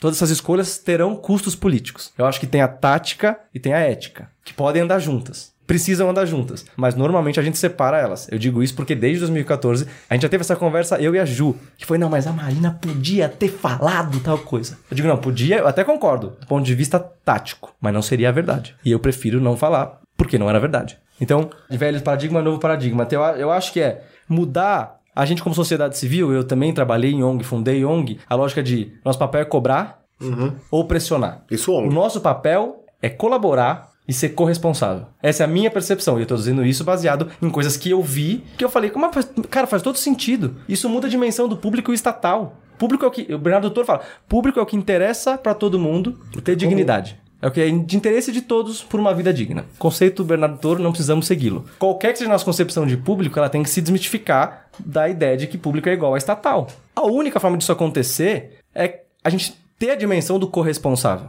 E hoje, nem a direita nem a esquerda aceitam isso muito bem. Nos espaços de esquerda em que eu falo isso, sou visto como alguém que quer. Ah, então a culpa é do cidadão. Então agora recai tudo sobre o cidadão, o cidadão é que tem que cuidar de tudo, o Estado não tem que fazer nada, entendeu? Tô pa...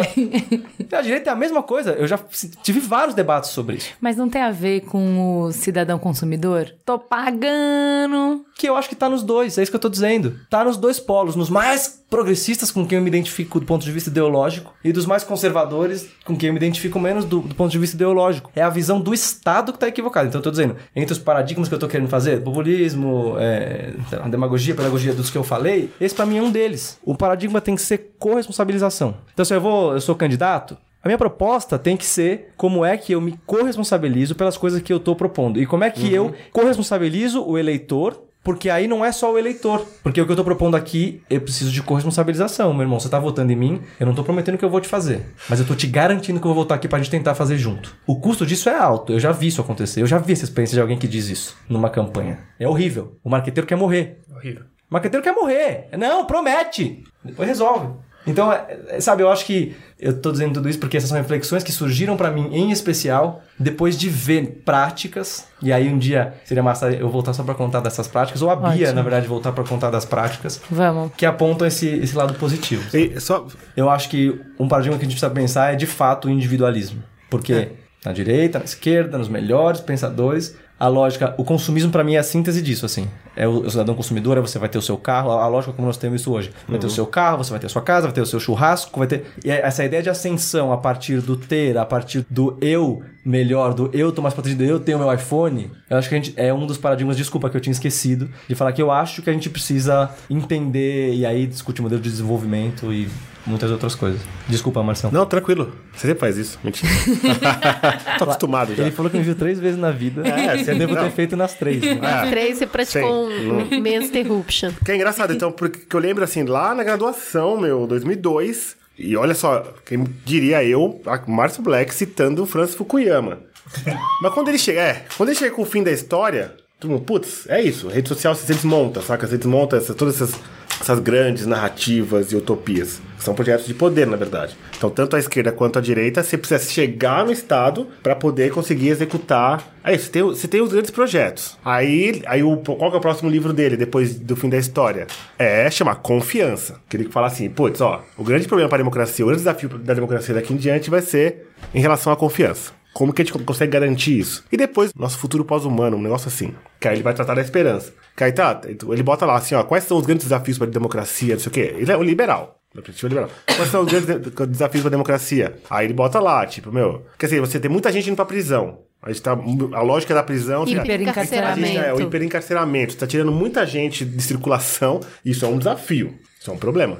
E aí vocês vão ter assim: a esperança aparece como assim, meu, o que, que falta? Esperança. É o último capítulo do, do nosso futuro pós-humano. Isso 2002, 2003. A gente tá falando. Existe uma saída pra isso? Pra mim, eu acho que assim, a gente tende a acreditar que a política, considerada aqueles três eixos que eu falei, ela vai resolver utopias. Assim, você nunca vai chegar, mas tem ali, tem aquele lugar utópico que é por meio do qual eu vou usar a política pra tentar resolver todos os problemas, desafios, de, saca? E eu acho que o deslocamento que a gente tem que fazer agora é de heterotopia, na verdade. É deslocar dessas grandes, dessa, dessa coisa fixada, que é a utopia, que é grandona, que é inacessível, você nunca vai chegar, e pensar que a he- a heterotopia, na verdade, é quando você traz isso mais pro chão. Quer dizer, é. onde- é quando você garante a diversidade, na verdade, de perspectivas, debate, pontos de vista. É aí que dá caldo. É aí que a gente vai conseguir avançar, na verdade, do lugar que a gente tá hoje. E tudo que a gente tá falando, a gente tá falando não só. Toda essa conversa gira em torno não só de quem tá falando, mas também de quem tá ouvindo. Não é o ator só da fala, é o da prática. E aí, quando a gente vai pra essa prática, a sensação hoje, depois dessa sequência de acontecimentos, que eu acho que a diferença que a gente tem agora pra um cenário passado, recente, é que a gente vem numa sequência de ações sabe? Que vão desmontando qualquer tipo de esperança que se construiu há pouco tempo atrás, que estava frágil. A gente é um país só de 30 anos de democracia. E quando você pensa que vai, a gente começa a entrar a partir ali no início de 2013, a gente começa a entrar numa sequência de desafios para essa democracia ainda muito jovem. Então a gente vê toda aquela movimentação dos protestos que trouxeram uma experimentação ali, uma nova forma de fazer, de, de enxergar a movimentação popular em busca dos desejos, né, para colocar em pauta os seus anseios. E aí o povo vai às ruas e faz toda aquela movimentação, só que em 2014 a gente vê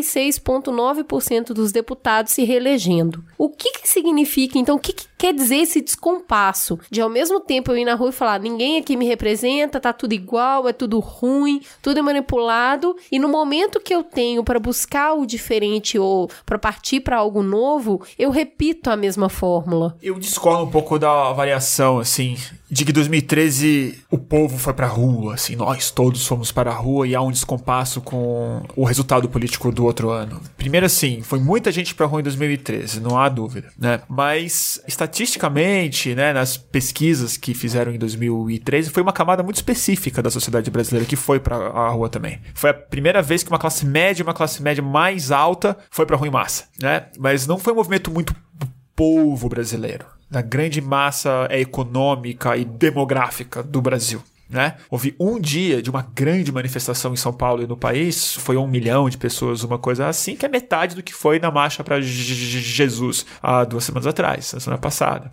Metade do que foi na parada gay de São Paulo também. Então, assim, houve um psicodrama que junho trouxe à tona, de uma coisa muito represada. Mas tem um paradoxo em junho também. Aquele milhão de pessoas que foi junto pra rua naquela segunda-feira, tinha gente que se detestava lá e não sabia ainda. Veio patriota, veio anarquista, veio gente de direita, veio desavisado, veio PSOL, veio PT, veio PSDB, veio todos os grupos de mídia independente, veio o MBL no comecinho, veio um monte de fascista de verdade, uhum. veio um monte de a skinhead bater nas pessoas, veio a Fiesp botar a bandeira do Brasil na Avenida Paulista, gente cantando hino nacional, gente fazendo selfie com a PM, um monte de coisa veio, veio naquele dia. O que aconteceu ali foi um é, showroom de que o espectro ideológico brasileiro é muito mais diverso do que uma polarização pacificada que a gente tinha lá com o PMDBzão fazendo meio de campo, no meio, que era o grande mediador, entre grandes aspas, cobrando muito caro para ser o mediador da polarização, da falsa polarização. PT, PSDB. O que, que o establishment político fez a partir de junho? A única estratégia equivocadíssima, mas que faz sentido na lógica dele, que foi,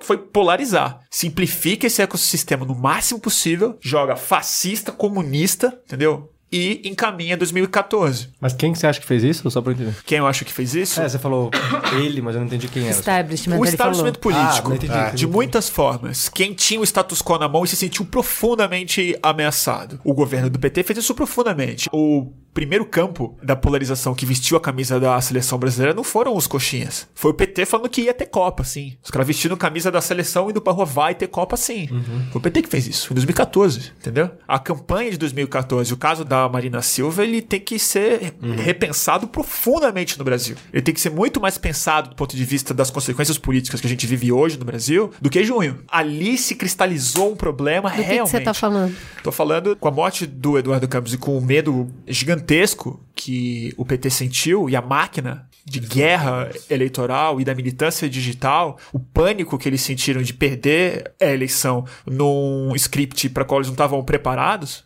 que a morte do Eduardo Campos impôs, né, fez com que o Brasil se incendiasse polarizadamente chamar Marina Silva de representante de banco, de fazer uma, assim, mil coisas. Não vou entrar aqui nos detalhes, dá um programa inteiro para falar sobre isso. Mas a guinada narrativa para a esquerda, a cooptação de muitos movimentos interessantes que apareceram em junho de 2013 progressistas para a campanha da Dilma Rousseff, no esquema que hoje a gente sabe extremamente corrupto, né? que já, já sabia naquela época. A venda da Copa do Mundo como ativo patriótico, sendo que todo mundo sabia que ela representava também o Sérgio Cabral, Eduardo Campos e, e tudo mais. E a direita do outro lado, indo para a extrema direita, o PSDB se é abraçando com gente muito perigosa, acusando o, o PT de ser coisa que ele também não é, fingindo que ele também não é mais igual ao PT do que ele quer fazer, colocou a gente numa situação terrível em 2015. Entendeu? Terrível. Que aí sim teve um estelionato eleitoral. Foi um plano que deu muito certo, né? Que legitimou o impeachment não pela pedalada fiscal, que para mim foi uma desculpa esfarrapada, mas no desânimo do povo de falar, ah, dane-se, de você se sentir como você colocou no começo. Eu vou ser escudo humano de, de um governo que, que ele é indefensável ou eu vou fazer o jogo de um monte de golpista safado, Isso. como a gente vê que tá no governo hoje? A gente perde as esperanças de verdade, né? É um momento atípico, eu quero saber isso, porque da conversa que a gente tem, e eu tenho essa sensação também, eu fui criada numa família muito despolitizada, em momento algum se falava nisso. Eu lembro de assistir a Fafá de Belém cantando, sabe? E Ulisses, e o palco, e as diretas, e não sabia direito o que, que era aquilo, e não se falava. No Brasil Profundo não se falava a respeito disso. Hoje a gente senta aqui nessa mesa e a gente coloca algumas pessoas, a gente tá num recorte enorme na Zona Oeste de São Paulo, mas essa conversa me parece ter atingido essa massa de classe média, pelo menos num geral. A classe ela, média. Ela ampliou muito, com Ela certeza. ampliou muito. Mas esse momento hoje, que eu, Cris Bart, sinto, Juliana sente, dessa desesperança, que é o acúmulo dessa sequência que parece que não acaba, de reviravolta, de um House of Cards muito ruim, muito real. Mas de quinta categoria. Sabe? Não, mas é, é- é- eu eu- acho eu- que é uma desesperança paralisante, entendeu? Porque eu, eu Mas vejo eu assim. Não vejo isso, não. É isso que eu quero saber. Isso Porque- é um olhar de Então, quem tá eu um começando pouco. a falar Quando de política agora. Realmente é um balaio de gato. E aí, por isso que eu falo assim, não, é- não sei nem se eu sou otimista, mas quando você vai pra rua, você vê um monte de coisa foda acontecendo. De diálogo sendo, saca, que estão começando a rolar. Gente que não se falava, que tá começando a se enxergar, sabe? Eu acho que tem esse lugar. A gente também tem uma mania, e aí eu, eu me, me coloco nesse lugar também, é. No Brasil, assim, a gente sempre teve uma vida muito normalizada. A gente não tá acostumado com as pontas. Então, assim, ah, racismo, ah, existe. Mas quem é? Ninguém. Quem sofre? Ninguém. Ah, machismo. Ah, existe. É tudo muito normalizadinho. Aí você tinha aquela mina, uma mina que falava que, que era mais. Ah, não, ela é muito radical. Ou não, o preto que falava de. Eu, eu falo isso porque eu vivi isso, meu. Tipo, eu fui o, o, o preto da casa por muito tempo. assim. Não podia falar sobre isso. Evitava falar. E eu acho que eu não chegaria ao meu doutorado ou se eu não tivesse feito isso, me colocado nesse lugar. Agora não, assim, a nossa geração não tá acostumada com. assim, ah, não, machismo existe, gente. E tá aí. E mata a gente. E é foda. Tem um lado que eu falo assim, existe, é foda, e tem outro lado que eu falo assim, ó, é normal, tem que ter, é isso mesmo. A gente olha para o reflexo disso institucionalmente, a gente olha para esse reflexo, que é o que tá acontecendo. Quando, assim, quando você fala esquerda, direita, é o reflexo também desse negócio que abriu, não tá mais normalizado, não tá mais no meio. Agora tá nas pontas. É, e eu acho que uma das coisas que a gente não pode cultuar tanto a, é a esperança como um valor muito importante. Porque a utopia também não. Eu sou, eu sou um pouco contra utopias e ver muitas esperanças, porque você vai estar fadado à frustração. E se a frustração não for uma parte muito bem resolvida do seu jogo político, é melhor nem entrar nele. Entendeu? Porque a coletividade é muito frustrante, a resolução de problemas complexos é muito frustrante. Então, assim. O ser não humano, tenha lidar com o ser é, humano. e aí é uma perspectiva filosófica mesmo, assim. É mais, você tende a ser uma pessoa mais feliz e menos ansiosa e mais feliz mesmo, se você for um pouco mais pessimista. Você baixa as suas expectativas pra você conseguir avançar. Então, assim, eu acho que um dos principais problemas que a gente tem hoje em dia, filosóficos mesmo, assim, uma coisa bem séria que eu acho que a gente sente hoje em dia é que, graves, perigosas do mundo. É que, por exemplo, o bom senso hoje é quase que uma utopia. A utopia mais não é igualdade entre homens e mulheres e um mundo ecologicamente estável e riqueza e um mundo esclarecido onde todos conversam e ninguém se mata e tudo mais. A utopia que eu sinto no mundo é ter uma conversa racional com mais de 10 pessoas, assim, sem coisa de desandar rápido, se eu sair muito mais misantropo do que eu entrei. Então eu falo assim, nossa, que coisa ruim, né? E eu acho que isso tá na raiz da pós-verdade e, e dessa rejeição muito grande à política, que é uma falta de fé na coletividade. E a coletividade a- não é sendo contra a esperança ou contra o otimismo, mas assim, a frustração tem que ser uma conta que já tá paga antes de você entra, assim. Você tem que saber que não vai dar tão certo assim. É porque você tá lidando com muitos interesses, né? lidando Nada com- vai ser o mundo exatamente tá o que você muito mais espera. complexo do que o casamento foi. não é, a sociedade, se você tem um sócio não é, no seu trabalho não é, por que, que na política seria? É, e o É- é- tá isso eu acho que é a nossa dificuldade hoje. Sim, é. A gente esquece que a política ela, ela é um grupo social em discussão Ela a nunca respeito deu de uma. Série de pautas. Ela nunca deu certo. A prova de que nunca deu muito certo mesmo, o que a gente tem ideia da democracia, isso que eu acho super engraçado. Prova como a gente, no fundo, é um bicho bem esperançoso mesmo e muito interessante. causa disso. Insistente, talvez. Insistente, não, e, e tem que ser, né? Mas assim, é, o único recurso que a gente tem como espécie é a política, é pra gente se virar e não morrer, né? Não se matar. Mas assim, é que a gente sempre projeta, mas por que que hoje em dia é assim? Mas quando que deu muito certo? A prova, pra mim, cabal, assim, de que a coisa. São as exceções. Sabe? A gente fala assim, não, mas tem a Islândia, sabe? Tipo, é, 300 mil pessoas numa ilha, entendeu? Deu certo. Porra, não deu certo, entendeu? Me mostra um país de 300 milhões de pessoas que a democracia tá funcionando assim. Porra, olha que, que bacana que tá. O Donald Trump é dos Estados Unidos. O cara saiu do acordo climático de Paris com as temperaturas batendo recorde, entendeu? Então não tô sendo desesperançoso, é o contrário.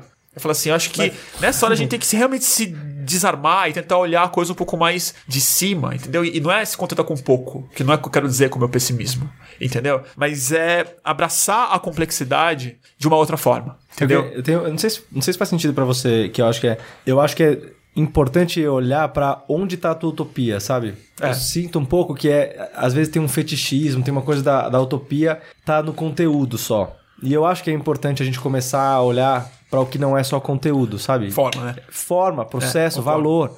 Concordo. Valor. Sim, pra mim a minha, a minha utopia tá na solidariedade. Não é estar no poder, não é estar no governo, não é estar Os no- carros voadores. não é ter minha baia, é assim, ter a ciclovia, eu vou colocar uma pauta minha, não é ter ciclovia. Pra mim é importante. Não, pra mim minha, minha utopia não tá nesse lugar. sabe? Pra mim é... E eu acho que é aí que é o lugar que a gente precisa Mas o que que é essa solidariedade aplicada nesse processo que a gente tá contando? Então, que eu acho como que que, é- ela, como que ela é prática? Então, eu acho que é. Então, o lugar de onde eu tô falando isso, e aí eu, eu sei que só falar disso na política já soa meio tosco muitas vezes, né? O Edgar Morin fala muito isso. A gente precisa, no mínimo, trazer de volta para a solidariedade como um tema central da política, não como um tema acessório. Total. Que isso discute de alguma forma marginal aí, quase como o favor. Né? O favor, não, qual é a cota porque. Não, não é pena, não é favor, não é obrigação, não. É solidariedade. Eu faço porque prática é importante. mesmo, é. Faço porque é importante. Faço porque eu, eu entendo que sim. E aí, é educação. E não é a educação que a gente tá falando. Porque o Não eleitor. é currículo, né? o, o- o Bolsonaro tá em primeiro na classe educada. Na elite. Educada É, é. da melhor forma possível dos padrões que a gente conhece. Eu acho que é. Por isso que eu digo que é, é valor, valor no sentido não moral, talvez moral, mas que é, é o valor do o que é que a gente precisa prezar. Comunidade. A gente, a gente precisa prezar a comunidade. A gente precisa ensinar a comunidade. A gente precisa ensinar a comunidade. Aonde que é? Eu não sei. O Mohan, tem um livro do Mohan que chama A Minha Esquerda. Não sei se vocês já leram. Uhum. Puta, vale muito a pena, porque são, são artigos dele, na verdade. Sim, vale muito. Pra mim foi. Você já acho que já indicou aqui, já Não. tá na minha lista. É, minha não, lista é já faz infindável. dois anos, ou Não seja. exagera. Não, mas, mas assim, só porque eu tô dizendo que quando você fala da. São duas coisas que eu queria falar um pouco, que é da utopia, eu acho que é muito foda a gente recolocar esse lugar, assim. Porque é- uns acham que isso é o, é o inatingível, É, eu- uns acham eu- que a utopia é o ter, eu- eu aquilo acho que, que eu É um acredito. significante vazio, gente. Eu acho que tem que fugir da é utopia. É, quando quando eu falei é ter utopia, é assim, mas vamos, vamos assumir a realidade. Falar assim, galera, existe essa, essa multiplicidade aqui de desejos, vontades e projetos. Vamos conectar, tentar conectar o máximo possível isso. Porque a utopia sempre vira. É um, saca? É um lugar. Não, e Tem no termo frase, original de utopia, e no termo original de utopia, é o lugar que não existe. É, vocês é conhecem que aquela ele frase que é mais batida, tipo, é mais circulada como frase É errada? meme da Clarice. Lispector? Que não, não, que é atribuída ao Eduardo Galeano, mas não é do Eduardo Galeano, que é a utopia tá no horizonte, caminho dois passos, ela se afasta dois passos, vai lá. É, é. Eu acho que só isso já é um lugar que é do tipo, não é um É que eu quero chegar, é, eu é. não quero chegar, eu só tô querendo de fato me inspirar, eu quero que a gente se inspire pra estar melhor, pra, o, A minha pra o utopia- bom senso não ser utopia, entendeu? A minha E- utopia mas- hoje ela é meio assim, é desfazer a distopia. E o mas segundo- que tá muito o segundo colocado. comentário só que eu queria.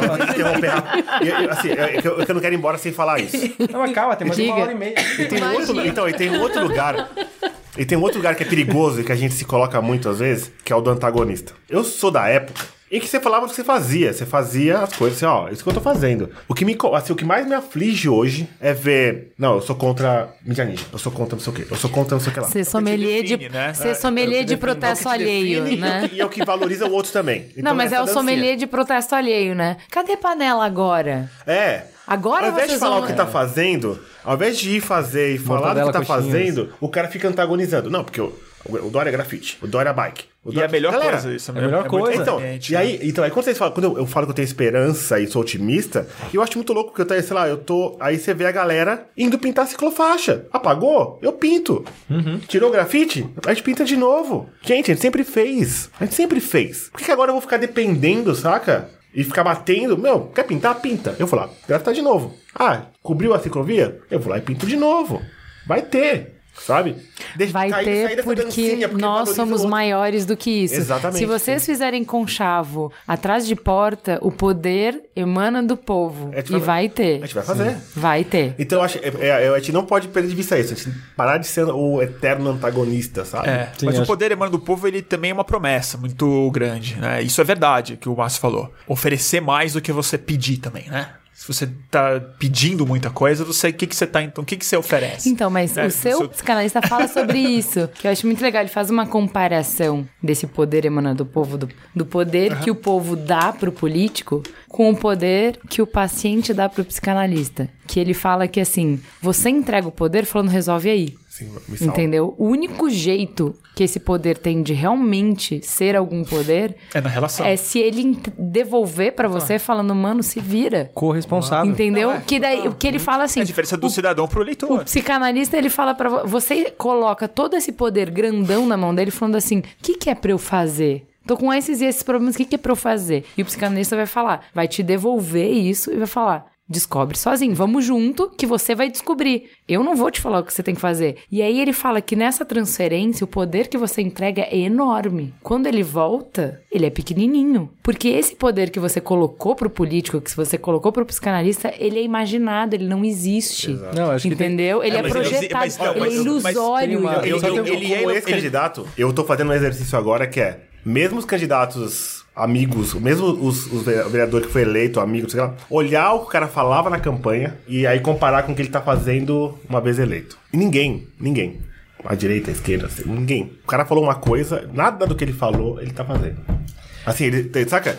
Porque a gente tem que entender também que essa galera, toda ação é interessada, e esses caras têm uma agenda política e partidária que vem antes até, sabe? Então o cara vai assim, ó, ele tá, ele tá preocupado ali em fazer o partido crescer, em ocupar mais cadeiras. É isso. Mas eu discordo de uma coisa. Eu discordo que o poder do político é ilusório no sentido de que o povo, o, o poder realmente está com o povo. Parte do poder é a fé que a gente deposita, a expectativa que a gente projeta nesses caras e a ausência de participação de fato empodera mais os caras. Mas poder também é porrada, polícia, arma. Poder também é um orçamento de bilhões de reais. Também, também é ter o judiciário é poder pra cacete. Você ser imune a uma série de coisas. E é mais fácil falar de corresponsabilidade cidadã quando você tem segurança econômica, quando você tem um trabalho legal, quando você fala disso com seus amigos, quando parte do seu trabalho é pensar sobre política, né? Quando você mora num país muito desenvolvido, mas uma sociedade que está esmagada em trabalho, que está andando de ônibus, quer dizer, também existe uma coisa super importante da gente não simplesmente passar pro povo e agora é isso, porque também não vai, essa forma não existe, como o Rafa colocou, muito sério, né? Então assim, tem uma responsabilidade de quem se interessa por, por política, de fato, de colocar uma coisa que o Márcio falou que é super importante, que é não se definir como um antagonista, né? Essa é uma coisa que pra mim é super importante. E que eu sinto que essa conversa que a gente sente que o país inteiro tem, a gente também tá um pouco iludido em relação a isso, né? É, existe uma massa de realidade do Brasil que ela ainda é intocada em termos tão só de comunicação, mas a gente não entende muito bem quais são essas narrativas. Um índice que pra mim é o que mais põe o pé no chão. Não é só andar na rua, falar com as, com as pessoas, que sempre é muito importante, não é me relacionar. É o ranking das mais lidas dos portais do Brasil. Putz, tá. É o ranking das, das mais lidas. As cinco mais lidas. Invariável. Você pode estar crente que é tipo assim, o, o Temer foi falando o disso. Temer foi inocentado no TSE. Yeah. Entendeu? É o, o último capítulo da temporada de 2014. Entendeu? Dilma Temer, chapa Dilma Temer. Chapa, chapa Dilma Temer, entendeu? João Santanização da narrativa política do Brasil, entendeu? Joesley, entendeu? Tá lá, assim, o capítulo final. Sexta-feira. O que, que a gente faz? Cinco medidas do na hora do veredito. Era assim, mulher que traiu o marido e o vídeo vazou. Era, era só Eu coisa... vi seu post, era- achei incrível. a realidade, entendeu? E aí tem uma coisa que conecta com o começo da conversa. Que, Mas assim, o que que eu faço? Porque esse programa é pra falar isso. Porque eu tava indignada. Mas eu faço o quê, Rua, caçamba? mana. Relaxa. Não, assim, parte... sério, tem muita coisa rolando. Tem muita coisa muita rolando. coisa. Muita assim, tipo. Não, mas meu, assim, na sexta-feira, Se eu eu acho que eu- não tinha que ter rolado uma catarse coletiva. Mas- Tipo, não é possível que um descalabro desses acontece É possível. e nada acontece feijoada, saca? É tipo, tem que acontecer alguma coisa bizarra. Mas Tem assim, um termo- eu tô dentro da minha casa desacorçoada, você tá dentro da sua casa perdido sem ter o que fazer, ele tá com medo que se ele for pra rua vão achar que ele é coxinha, ele tá com medo que se for pra rua vão achar que ele é petralha, e, e tá todo mundo dentro de casa, Eu- entendeu? Posso, falar uma- posso falar uma coisa que é muito interessante? Assim, é, a minha proposta pra você agora, assim, é tipo, faz um jantar na sua casa e Isso. convida pessoas pra conversar. E eu tô falando isso porque eu tô participando de um me movimento que tá fazendo Reflexão, isso. é. Não, não, mas é que é um jantar pra falar sobre política. Pode ser um Não, jantar é. sobre política. É, Eu tô falando isso, pode soar muito tosco, mas é porque eu acho que é, vamos começar a experimentar quais são as possibilidades. Porque de fato no Facebook a gente já viu que não dá. É, a gente viu que nos espaços coletivos muito grandes, eu tô falando isso porque eu participo de um partido, também não é exatamente o lugar mais fácil do mundo pra fazer política. Essa política que eu tô dizendo, né? Essa da mediação, do diálogo, da construção, da colaboração. Da pedagogia. Acho que a gente precisa experimentar isso em algum lugar. Ou então vamos procurar quais são os espaços em que isso está sendo promovido, de verdade. E aí tem bastante, assim. Tem bastante. Lugar pra fazer, lugar, lugar onde a união é pela ação. Porque é isso, quando, a- quando você consegue também, quando é a ação que promove o encontro, é muito mais fácil. Talvez tenha gente que se odeie. É isso, né? Assim, e talvez tem- a gente tem se- Mas eu acho que é importante a gente ver, assim, os espaços em que acontece o, o encontro, assim. O espaço em que... E qual é, que é o espaço que a gente cria para esse encontro? Porque a reação natural, eu tô supondo de nós gente tá em quantos aqui? Cinco. Boa. De nós cinco? De humanas, né? É a gente. Total de humanas. Sou advogado, tá? Sou advogado. não sou da área tributária. É, não, mas é porque eu acho que a reação imediata é ir pro Facebook, é achar o Facebook. adjetivo mais ofensivo, Assim. mais ofensivo A cara de quem, eco de negatividade. pra quem deu. Pra quem teve um posicionamento contrário ao teu e se posicionar. Eu entendo isso, acho que é legítimo, expressão é legítimo. Eu tô dizendo, se nós tivermos a dimensão, e eu senti que talvez sim, de que talvez seja importante a gente, inclusive, passar por cima do nosso narcisismo e tentar criar o espaço de interação com o outro, e aí tem uma definição de democracia do John Dewey que é tipo a mais fácil do mundo, que é democracia é o sistema em que o outro é legítimo. Ponto. Que lindo sistema isso. em que o outro é legítimo. Ponto. Se a gente de fato partir dessa premissa, tem um monte de coisa que a gente pode fazer amanhã, amanhã, hoje. A gente pode sair daqui e conversar sobre isso. Mas não. O que acontece é que a gente naturalizou o antagonizar e o desqualificar. Exato. O outro não é legítimo. Não é que eu Exato. discordo dele. Não é que a opinião dele eu acho ruim e eu espero que não prevaleça. E de preferência lutarei tem que para ser- que, não prevaleça. Ele não é legítimo. E de não preferência tem que ser preso. E tem que ser preso, tem que De preferência morrer. preso, tem, né? Assim, é, é, De preferência preso. Tem que ser preso, tem que morrer. Não, Tem o morrer, né? tem que morrer também, é. Então eu, eu acho que é. Eu acho que o fazer. Tem vários fazer, né? Eu diria pra você, sei lá, vamos participar de vários movimentos que estão acontecendo. Vai pra rua, tem Gostei um monte de desse- coisa. Não, e jantar. E aí a empatia, que eu acho que é uma, é uma questão que sempre também esse termo ele é complicado, porque a gente sempre cobra empatia das pessoas com quais a gente já tem empatia. É muito difícil você tentar ser empático com quem você tá detestando. Então, assim, é, isso é super importante. Ainda mais nessas horas. Porque, por exemplo, quando o Temer tá lá colocado, inocentado. Como é que você tá desacorçoada em casa, desesperado, que fígado vindo? Eu também me senti assim, nauseado, nauseado. Eu fui tomar uma cerveja. Nauseado. Eu tava lá, Mas é assim, sério. eu tava, é, tava lá. Aí, o que que você, aí você fala assim, caralho, tá todo Foi. mundo vendo a notícia do não sei o quê, mas também você tem que olhar e falar assim, peraí, quem mais tá nauseado com outras coisas que não me deixam assim? Tem gente que, eu juro por Deus, tá muito mais indignado com a falta de reação cívica em relação à Cracolândia que se mudou pra frente do bar dele ag- agora. E esse cara tá vomitando, indignado, mas por que, que a gente não faz nada? Cadê o cadê a gente que não limpa, que não tira esses caras daqui de rodo, entendeu? Tem outro cara que tá puto quando passa na frente do ponto de ônibus, vê duas meninas de mão dada, tá desacorçoado, porque ele fala onde é que esse mundo vai parar. Entendeu? Tem mil, mil O que não falta é pauta de positivas. indignação, O que- né? É, o que é mais. Isso que é a coisa mais importante pra mim, me tranquilizou muito a minha cabeça. Eu parei de ficar falando palavrão na, na internet, ou muito mais xingando quem não concorda comigo. Às vezes, mas não é uma- o indivíduo, é a pessoa no espaço de poder mesmo. Mas assim, a coisa que realmente me tranquilizou é o seguinte: toda indignação é seletiva. Sim. Toda indignação é seletiva. Já entendi isso também. Toda. A única coisa que você não pode exigir é que a dos outros não seja. Sim.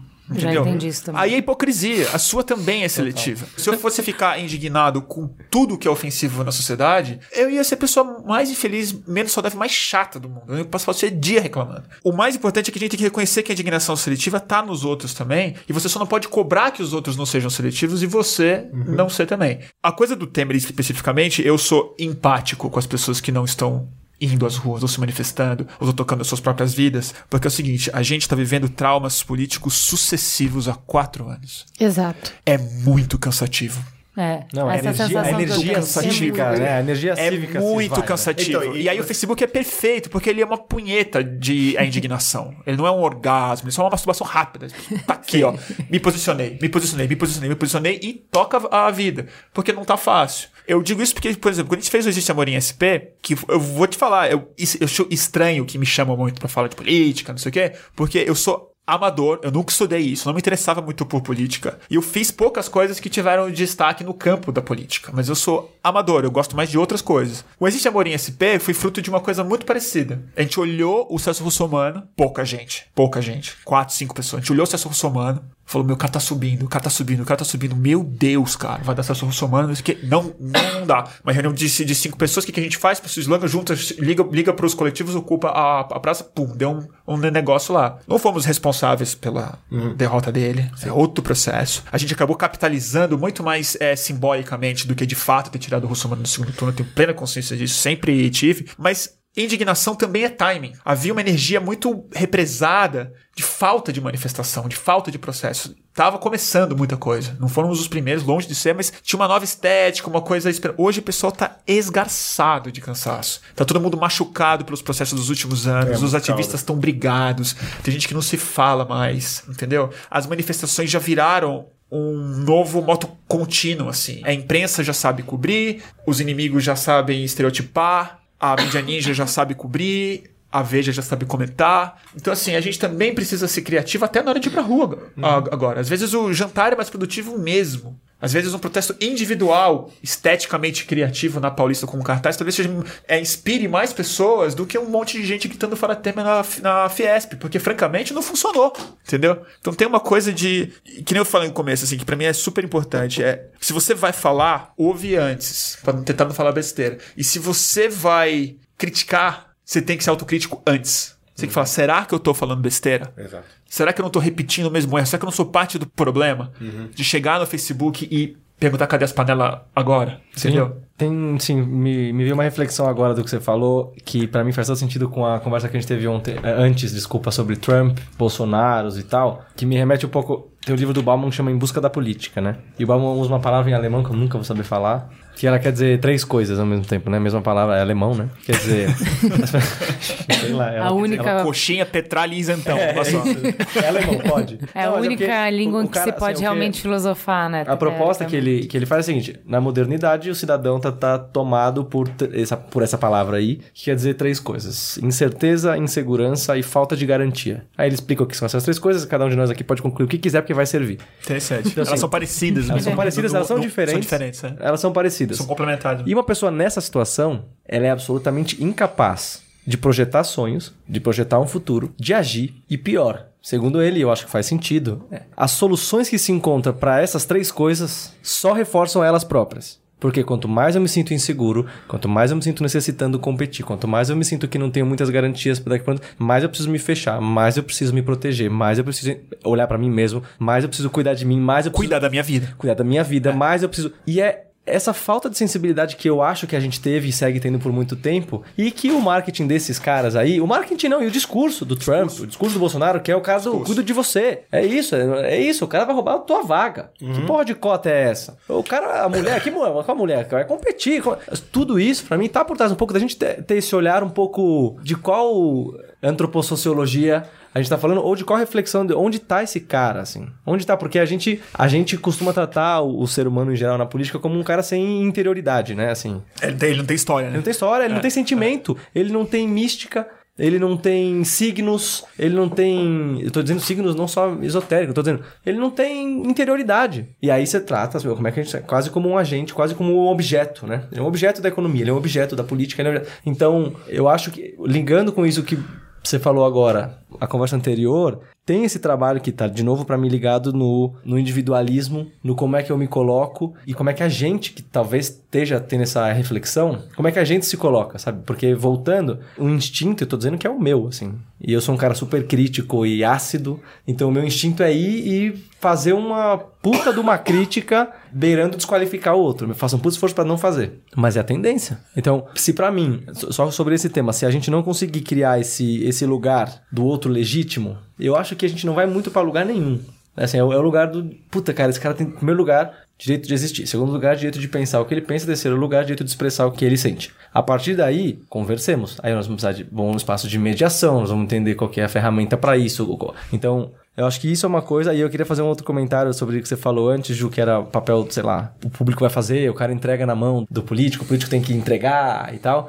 E aí lá no, no Chile tem o laboratório de governo da presidência do Chile, que é muito massa, assim, os caras têm várias linhas interessantes de cocriação e tal. E aí, conversando com o diretor, que é o cara que hoje tá lá, né, na, na coordenação, ele falou uma coisa que eu achei muito massa, que é, as pessoas olham pro Estado como provedor, né? Assim, e eu digo, isso tá longe de ser uma defesa do Estado mínimo.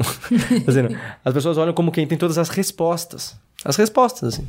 E aí, eu comecei a ler sobre isso umas coisas muito interessantes, que é... A gente, como é que a gente constrói a ideia de um Estado que aprende, sabe? A gente não conseguiu construir ainda nem de pessoas que aprendem, né? Mas como é que a gente... como é que a gente consegue pensar nas organizações, nos espaços que a gente tá... Que otimista mesmo. Como, como espaços Ah, eu, é. como espaços que aprendem, assim, que é.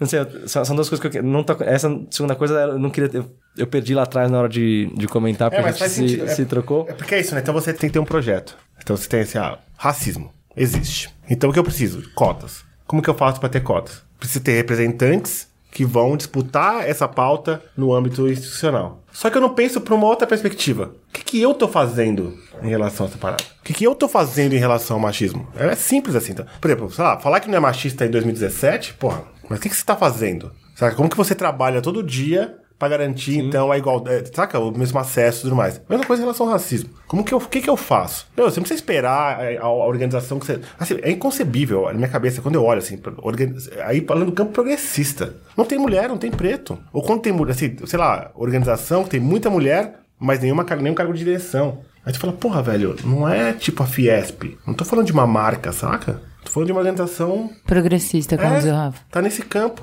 É, eu tenho uma implicância enorme com. Então, é, a gente não consegue, a gente não tá respondendo. Então, a gente tem todo esse desafio, todo esse terreno ainda pra limpar, sabe? Então, eu, eu sou otimista no sentido que, assim, tá mudando. As pessoas estão começando a ficar atentas pra isso. Tem muito ruído ainda, tem muito...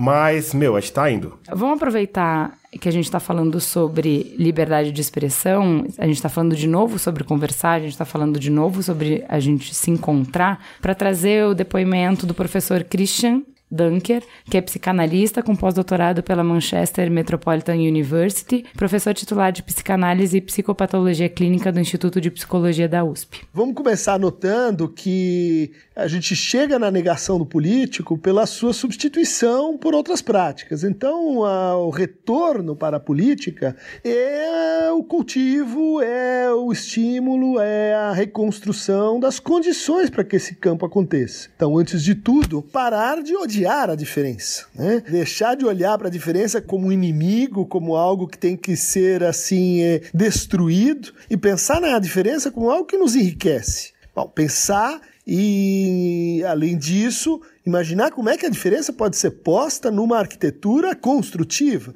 como é que ela pode gerar experiências produtivas. Né? Isso envolve, então, que a gente pense a reocupação do espaço público porque não há nada mais prático do que a gente ah, destruir a política, a gente vilanizar a política, a gente achar que a política são os políticos, e isso favorece quem? Isso favorece aqueles que já estão com a posse dos meios, aquele que, aqueles que já ocupam o campo da política, que estão muito interessados no seu esvaziamento, estão muito interessados na sua substituição por outras coisas. Então, reocupar o campo da política é reocupar o espaço público, é reocupar eh, a nossa preocupação com os bens públicos. E a gente, em geral, pensa esses bens como, assim, bens materiais, né? A estrutura do Estado, suas instituições. Mas os bens públicos são ah, principalmente os bens simbólicos, principalmente os bens imateriais, inclusive, né? A justiça, a educação, a saúde, que são frequentemente usados, assim, como uma espécie de, de bandeira vazia. Mas por que, que ela se torna vazia? Porque a gente vai desacreditando a política, a gente vai desinvestindo a política, a gente vai deixando a política para os políticos, em que a gente se comporta, né, como a bela alma, essa figura lá do Hegel, né, que olha para a miséria do mundo, que olha para o mundo destruído e lamenta isso tudo, sem se dar conta de que esse lamento é o próprio meio pelo qual o mundo continua a se apresentar a mim dessa forma, como se eu não participasse dele, como se eu não fizesse parte dele, como se eu tivesse assim fora do mundo. E é exatamente isso que eu acabo produzindo quando eu me isento do espaço público, me isento da- das preocupações com aquilo que seria de todos nós, né? Aquilo que seria coletivo. Uma terceira forma assim muito importante de tratamento é a gente parar de imaginar que a política é a mera consecução de valores bons, porque os valores bons, eles muitas vezes vão se reduzir aos valores da minha família, da minha clã, da minha nacionalidade, do meu gênero, da, enfim, aos valores que são idênticos aos meus. Então, ah, imaginar que a boa política é feita assim por uma espécie de purificação do caráter, por uma boa moral, é o primeiro passo para a gente transformar a política, enfim, em um domínio das famílias. A quarta maneira fundamental da gente tratar as patologias do político é, vamos dizer, é, evitar que o campo da política seja destruído por projetos totalitários. Né? E esse é o grande, a grande fragilidade da democracia e, e, do campo da política. Como a gente admite todas as diferenças e imagina que a concorrência entre elas, que a disputa entre elas produz um horizonte melhor e mais interessante, a gente vai ter que admitir o que? Aquelas que são políticas antidemocráticas, aquelas que vão dizer assim: olha, a minha política é acabar com a política. Há uma, uma sede de eliminação da política que é incurável em nós mesmos. Sócrates tem diante de si um discípulo, né, chamado Alcebiades, e Alcebiades é um grande guerreiro, um cara muito poderoso, bem formado, bem educado. Ele vai procurar seu professor de juventude para saber o que fazer, porque agora ele quer mandar, ele quer ser assim o, o soberano. E, e quando ele faz essa demanda ao Sócrates, o Sócrates tem uma resposta muito interessante, que é assim: olha, cuida da tua alma, cuida de si, porque se você antes de querer cuidar do, dos outros, não cuidar de si, você vai fazer o quê? Você vai querer mandar nos outros como você manda em si. E como você manda em si é, no fundo, uma forma assim de dominação. E se a relação que você tem consigo é de dominação, é essa relação que você vai ter com o outro e essa relação que você vai ter com aquilo que é o bem comum, aquilo que constitui o campo central da política. Então, estão aí cinco recomendações preliminares ao tratamento né, dessa degradação da política que a gente tem acompanhado nos nossos tempos e particularmente no Brasil. Bom, nossa conversa ela caminhou muito no sentido de entender onde a gente está no momento hoje e eu acredito que uma das coisas mais salutares dessa conversa foi que na verdade a gente está em momentos completamente diferentes. Né? Enquanto uns estão enxergando a total desesperança e nunca passei por isso antes, tem gente que já está no momento de isso não me atinge, porque eu tô em outra parte, as minhas preocupações são outras e na verdade eu nem tô tão me sentindo atingido pelo momento atual, enquanto outras pessoas estão enxergando nesse momento uma maturidade da democracia e um momento de conversa. Então eu acho que o mais rico dessa conversa foi mostrar que cada um tá no momento e sentindo a atualidade de uma maneira diferente. Eu acho que essa pluralidade de visão, ela acaba nos dando um aspecto maior desse momento e buscando colocar as energias em lugares diferentes. Não é todo mundo que está com a mesma percepção de presente e de futuro, mas eu acredito que na mesa a gente chegou num consenso que conversar é importante. O momento em que todas as conversas aqui se alinhavaram é na necessidade de ouvir o outro, entender o outro e também se expressar, estudar mais sobre os conceitos que você forma e não formá-los somente através do outro e entender que hoje todo mundo vive dentro do algoritmo. E se a gente não conseguir quebrar esse algoritmo de alguma forma, a gente mantém a nossa percepção de mundo como uma só. Porque se eu ler só a minha timeline de Facebook hoje, eu tenho uma percepção de mundo. Se de repente eu entrar com o login sendo o Márcio, eu vou ter outra percepção de mundo. E se eu sair na rua, né, eu moro em Perdizes, eu tenho uma percepção de mundo. Mas eu vou para BH visitar minha mãe, a minha percepção de mundo muda. Então, eu acho que tentar quebrar um pouco do algoritmo para ver o que os outros também estão vendo, te dá aquele respiro de ufa, eu achei que tava todo mundo desesperado, mas de repente eu tô percebendo que eu tô mais que os outros. Ou menos que os outros. Já ou tô focado em outro lugar. Coisa boa. Mas, e né? fazer mais jantares. É, eu acho que para mim, é, para mim fica a percepção de que a gente precisa, juntando o que o Torturra falou é, e o que o Márcio falou, assim, diminuir a expectativa para justamente chegar no ponto de esperança que o Márcio tá de ver que as coisas estão acontecendo, elas podem não estar tá na velocidade que a gente quer ou do jeito que a gente quer. E estar acontecendo não quer dizer que não vai ter muitos problemas. Os problemas sempre vão existir. Então, baixar a expectativa quanto a isso. Eu achei muito legal você falar assim, cara, vai pra atitude da rua que você não vai ficar tão desesperançado, porque você vai ver sempre coisas em movimento. Se o macro tá difícil, no micro você vai ver que as, as revoluções elas estão acontecendo. Eu achei muito importante o que o Rafa falou de assim, Ju, de repente a resposta tá menos na eleição e tá mais em pensar sobre onde é que estão as coisas que os valores que realmente onde é que você quer chegar, né? Porque não é só um projeto de poder, você, não é o tudo ou nada, é ali que você vai ganhar. Então assim, se a gente tá entre demagogia e pedagogia, você não precisa atingir lá o poder para conseguir promover esses valores que são mais importantes para você e que você acredita que vão fazer, vão transformar o mundo. Então assim,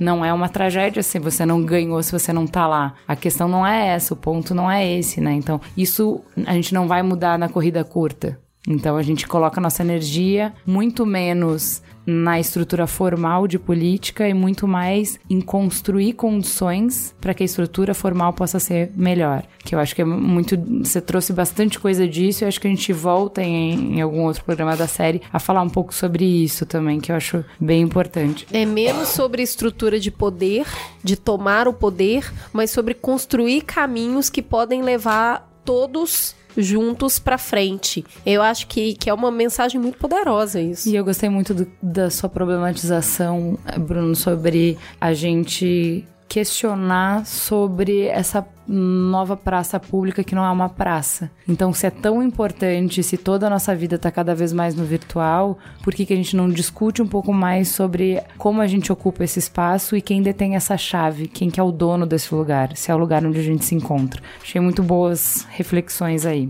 E muito bom ver o Márcio aqui como um expoente de pessoas que decidiram meter a mão na massa e tentar ir para esse institucional, para essa macropolítica, levando essa visão da micropolítica, tentando casar esses dois universos e levar propostas mais consistentes para fazer parte dessa nova política.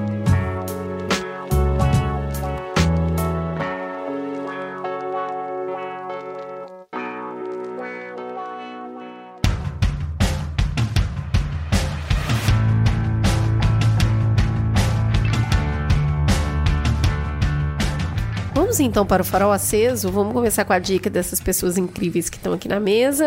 Vamos começar pela prata da casa? Rafa, o que, que você tem para indicar? Nossa, eu não sei muito bem o que dizer pra toda casa, sabe? Já veio aqui outras vezes. Ah, tá bom.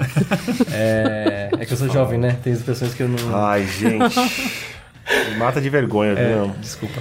É, não, a- o que eu vou indicar, na verdade, é uma, uma página pra ir na linha do que a gente tá precisando, que é Ideias e Soluções, que é exatamente a página do Update. Ah, Chama Update Politics. Tem o site e tem o Facebook. E aí a gente vai ali contando um pouco, e Twitter. A gente vai contando essas coisas que a gente... Tem um mapeamento de 700 iniciativas de inovação política na América Latina. E a gente no Facebook e no Twitter vai atualizando com o que a gente tá vendo nos países. Mostrando casos legais, de, enfim, todo tipo de prática política. A gente fica Inovador. seguindo lá no seu Facebook os lugares onde você tá. Eu É, acho tem- muito legal. A gente faz uns videozinhos e tal. É bem bacana. Em breve vai ter uma surpresa audiovisual muito boa também. Opa, massa. Olha. Márcio, o que, que você indica pro pessoal? que a galera dê uma olhada, pesquisada no Barcelona Comum, que é esse movimento que rola em Barcelona, que na verdade é uma confluência de esquerda e é, em todos os sentidos é muito legal, porque você tem assim, a- como inovação política, que é assim, na- uma confluência que na verdade tem é, formada por partidos, no caso Podemos, e movimentos sociais. E é legal olhar dessa perspectiva. E também porque eles trazem de inovação no sentido de, por exemplo, uma carta de princípios foda, assim. E, e é isso, né? Transforma o municipalismo. Ou transforma o município. Quer dizer, é a aplicação, na verdade, do municipalismo radical funcionando numa cidade. Bacana. Bruno, o que, que você manda? Vou indicar um romance do Kurt Vonnegut chamado Galápagos. É um dos meus livros favoritos. Eu já li umas quatro vezes esse romance, ele sempre me faz muito bem. Mas eu tô indicando ele porque eu acho que, curiosamente, nada a ver, tem tudo a ver com o que a gente conversou aqui, que não é sobre política exatamente, é uma ficção, uma, uma ficção muito radical, uma ficção é, especulativa que se passa daqui a um milhão de anos, quando os seres humanos já não são mais seres, seres humanos, eles é, retrocederam a um estágio mais parecido com uma foca do que como o ser humano. Ele não é super tecnológico, ele é mais simplificado.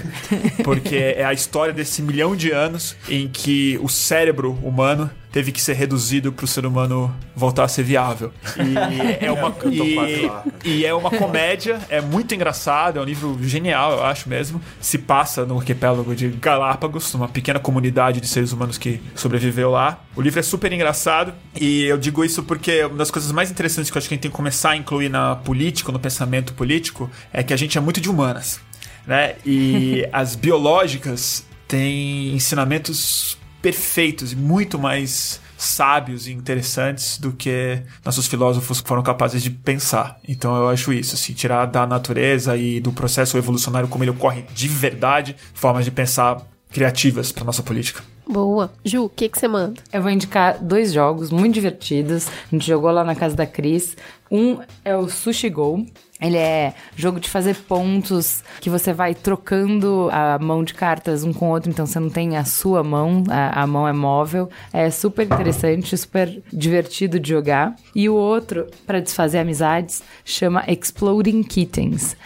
é muito divertido, é um jogo de sacanagem, de prejudicar o coleguinha, de prejudicar o amiguinho. É muito bom para tirar atenção, é bem divertido. Bem na linha Pensa- que a gente falou aqui. pensa- Né? Isso, Não. Exatamente. Pensa em dois negócios bobo divertido. São esses dois aí. É muito bobo, mas é muito divertido. E eu só chego a uma conclusão: é mais fácil ser amiga da Juliana do que ser casado com ela. Porque ela sacaneou muito mais no Merigo do que eu nos jogos. Eu, eu me dei bem. E Ele eu- explodiu muito mais que eu. E eu sugiro também a palestra A Despolitização da Política, do psicanalista Christian Dunker, que fez uma participação no nosso programa. Foi através dessa palestra que a gente chegou no nome dele. São duas horas de palestra. Então, assim, coloque pra assistir na televisão, coloque o YouTube na televisão. Eu assisti assim, anotando várias coisas. A primeira uma hora eu acho que é a hora mais importante, porque depois ele abre pra perguntas e tal. Aí aparece muito louco de palestra, aqueles caras que não perguntam, só ficam falando. Tipo a gente. Então, assim, O Rafa, né? ele corta o palestrante. Não, não, ó.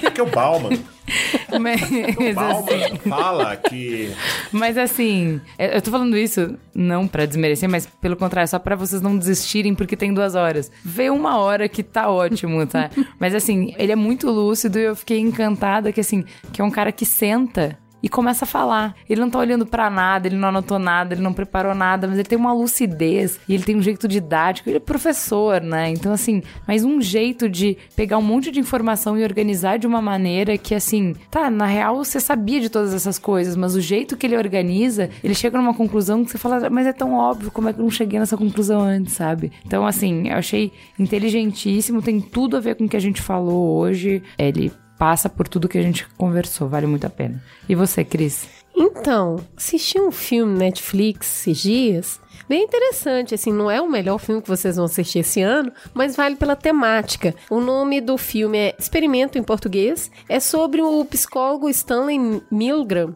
que nos anos 60 ele faz um experimento social. O filme é muito legal porque ele mostra como que é a didática de se provar um ponto. Então, como que ele monta o experimento, como que ele aplica, como que isso funciona dentro de uma universidade, ele enquanto um catedrático que está colocando os fatores ali para teste e ele vem provar sobre o ser humano ser ordenado e ele ele faz uns experimentos sobre obediência baseados no holocausto. Então, as pessoas que fazem parte do teste, elas são ordenadas a dar choque, elas acreditam que tá dando choque numa outra pessoa que tá dentro de uma sala e ele começa a testar a reação das pessoas diante da reação de quem tá teoricamente tomando choque. E ele chega a uma série de aspectos muito legais, é legal demais as variáveis que ele faz e muito interessante a resistência que a pesquisa sofre. Então vale a pena para conhecer metodologia, vale a pena para entender um experimento interessante e para se questionar sobre o resultado dele, que também é muito interessante. Então fica aí para vocês experimento no Netflix. É isso, pessoal. Temos um programa. Temos um programa.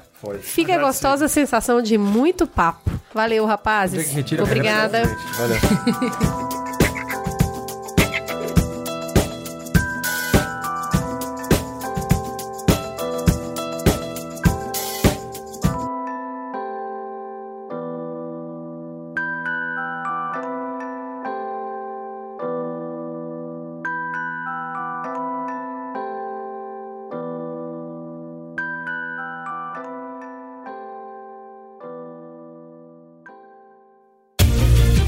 podcast foi editado por Caio Corraine.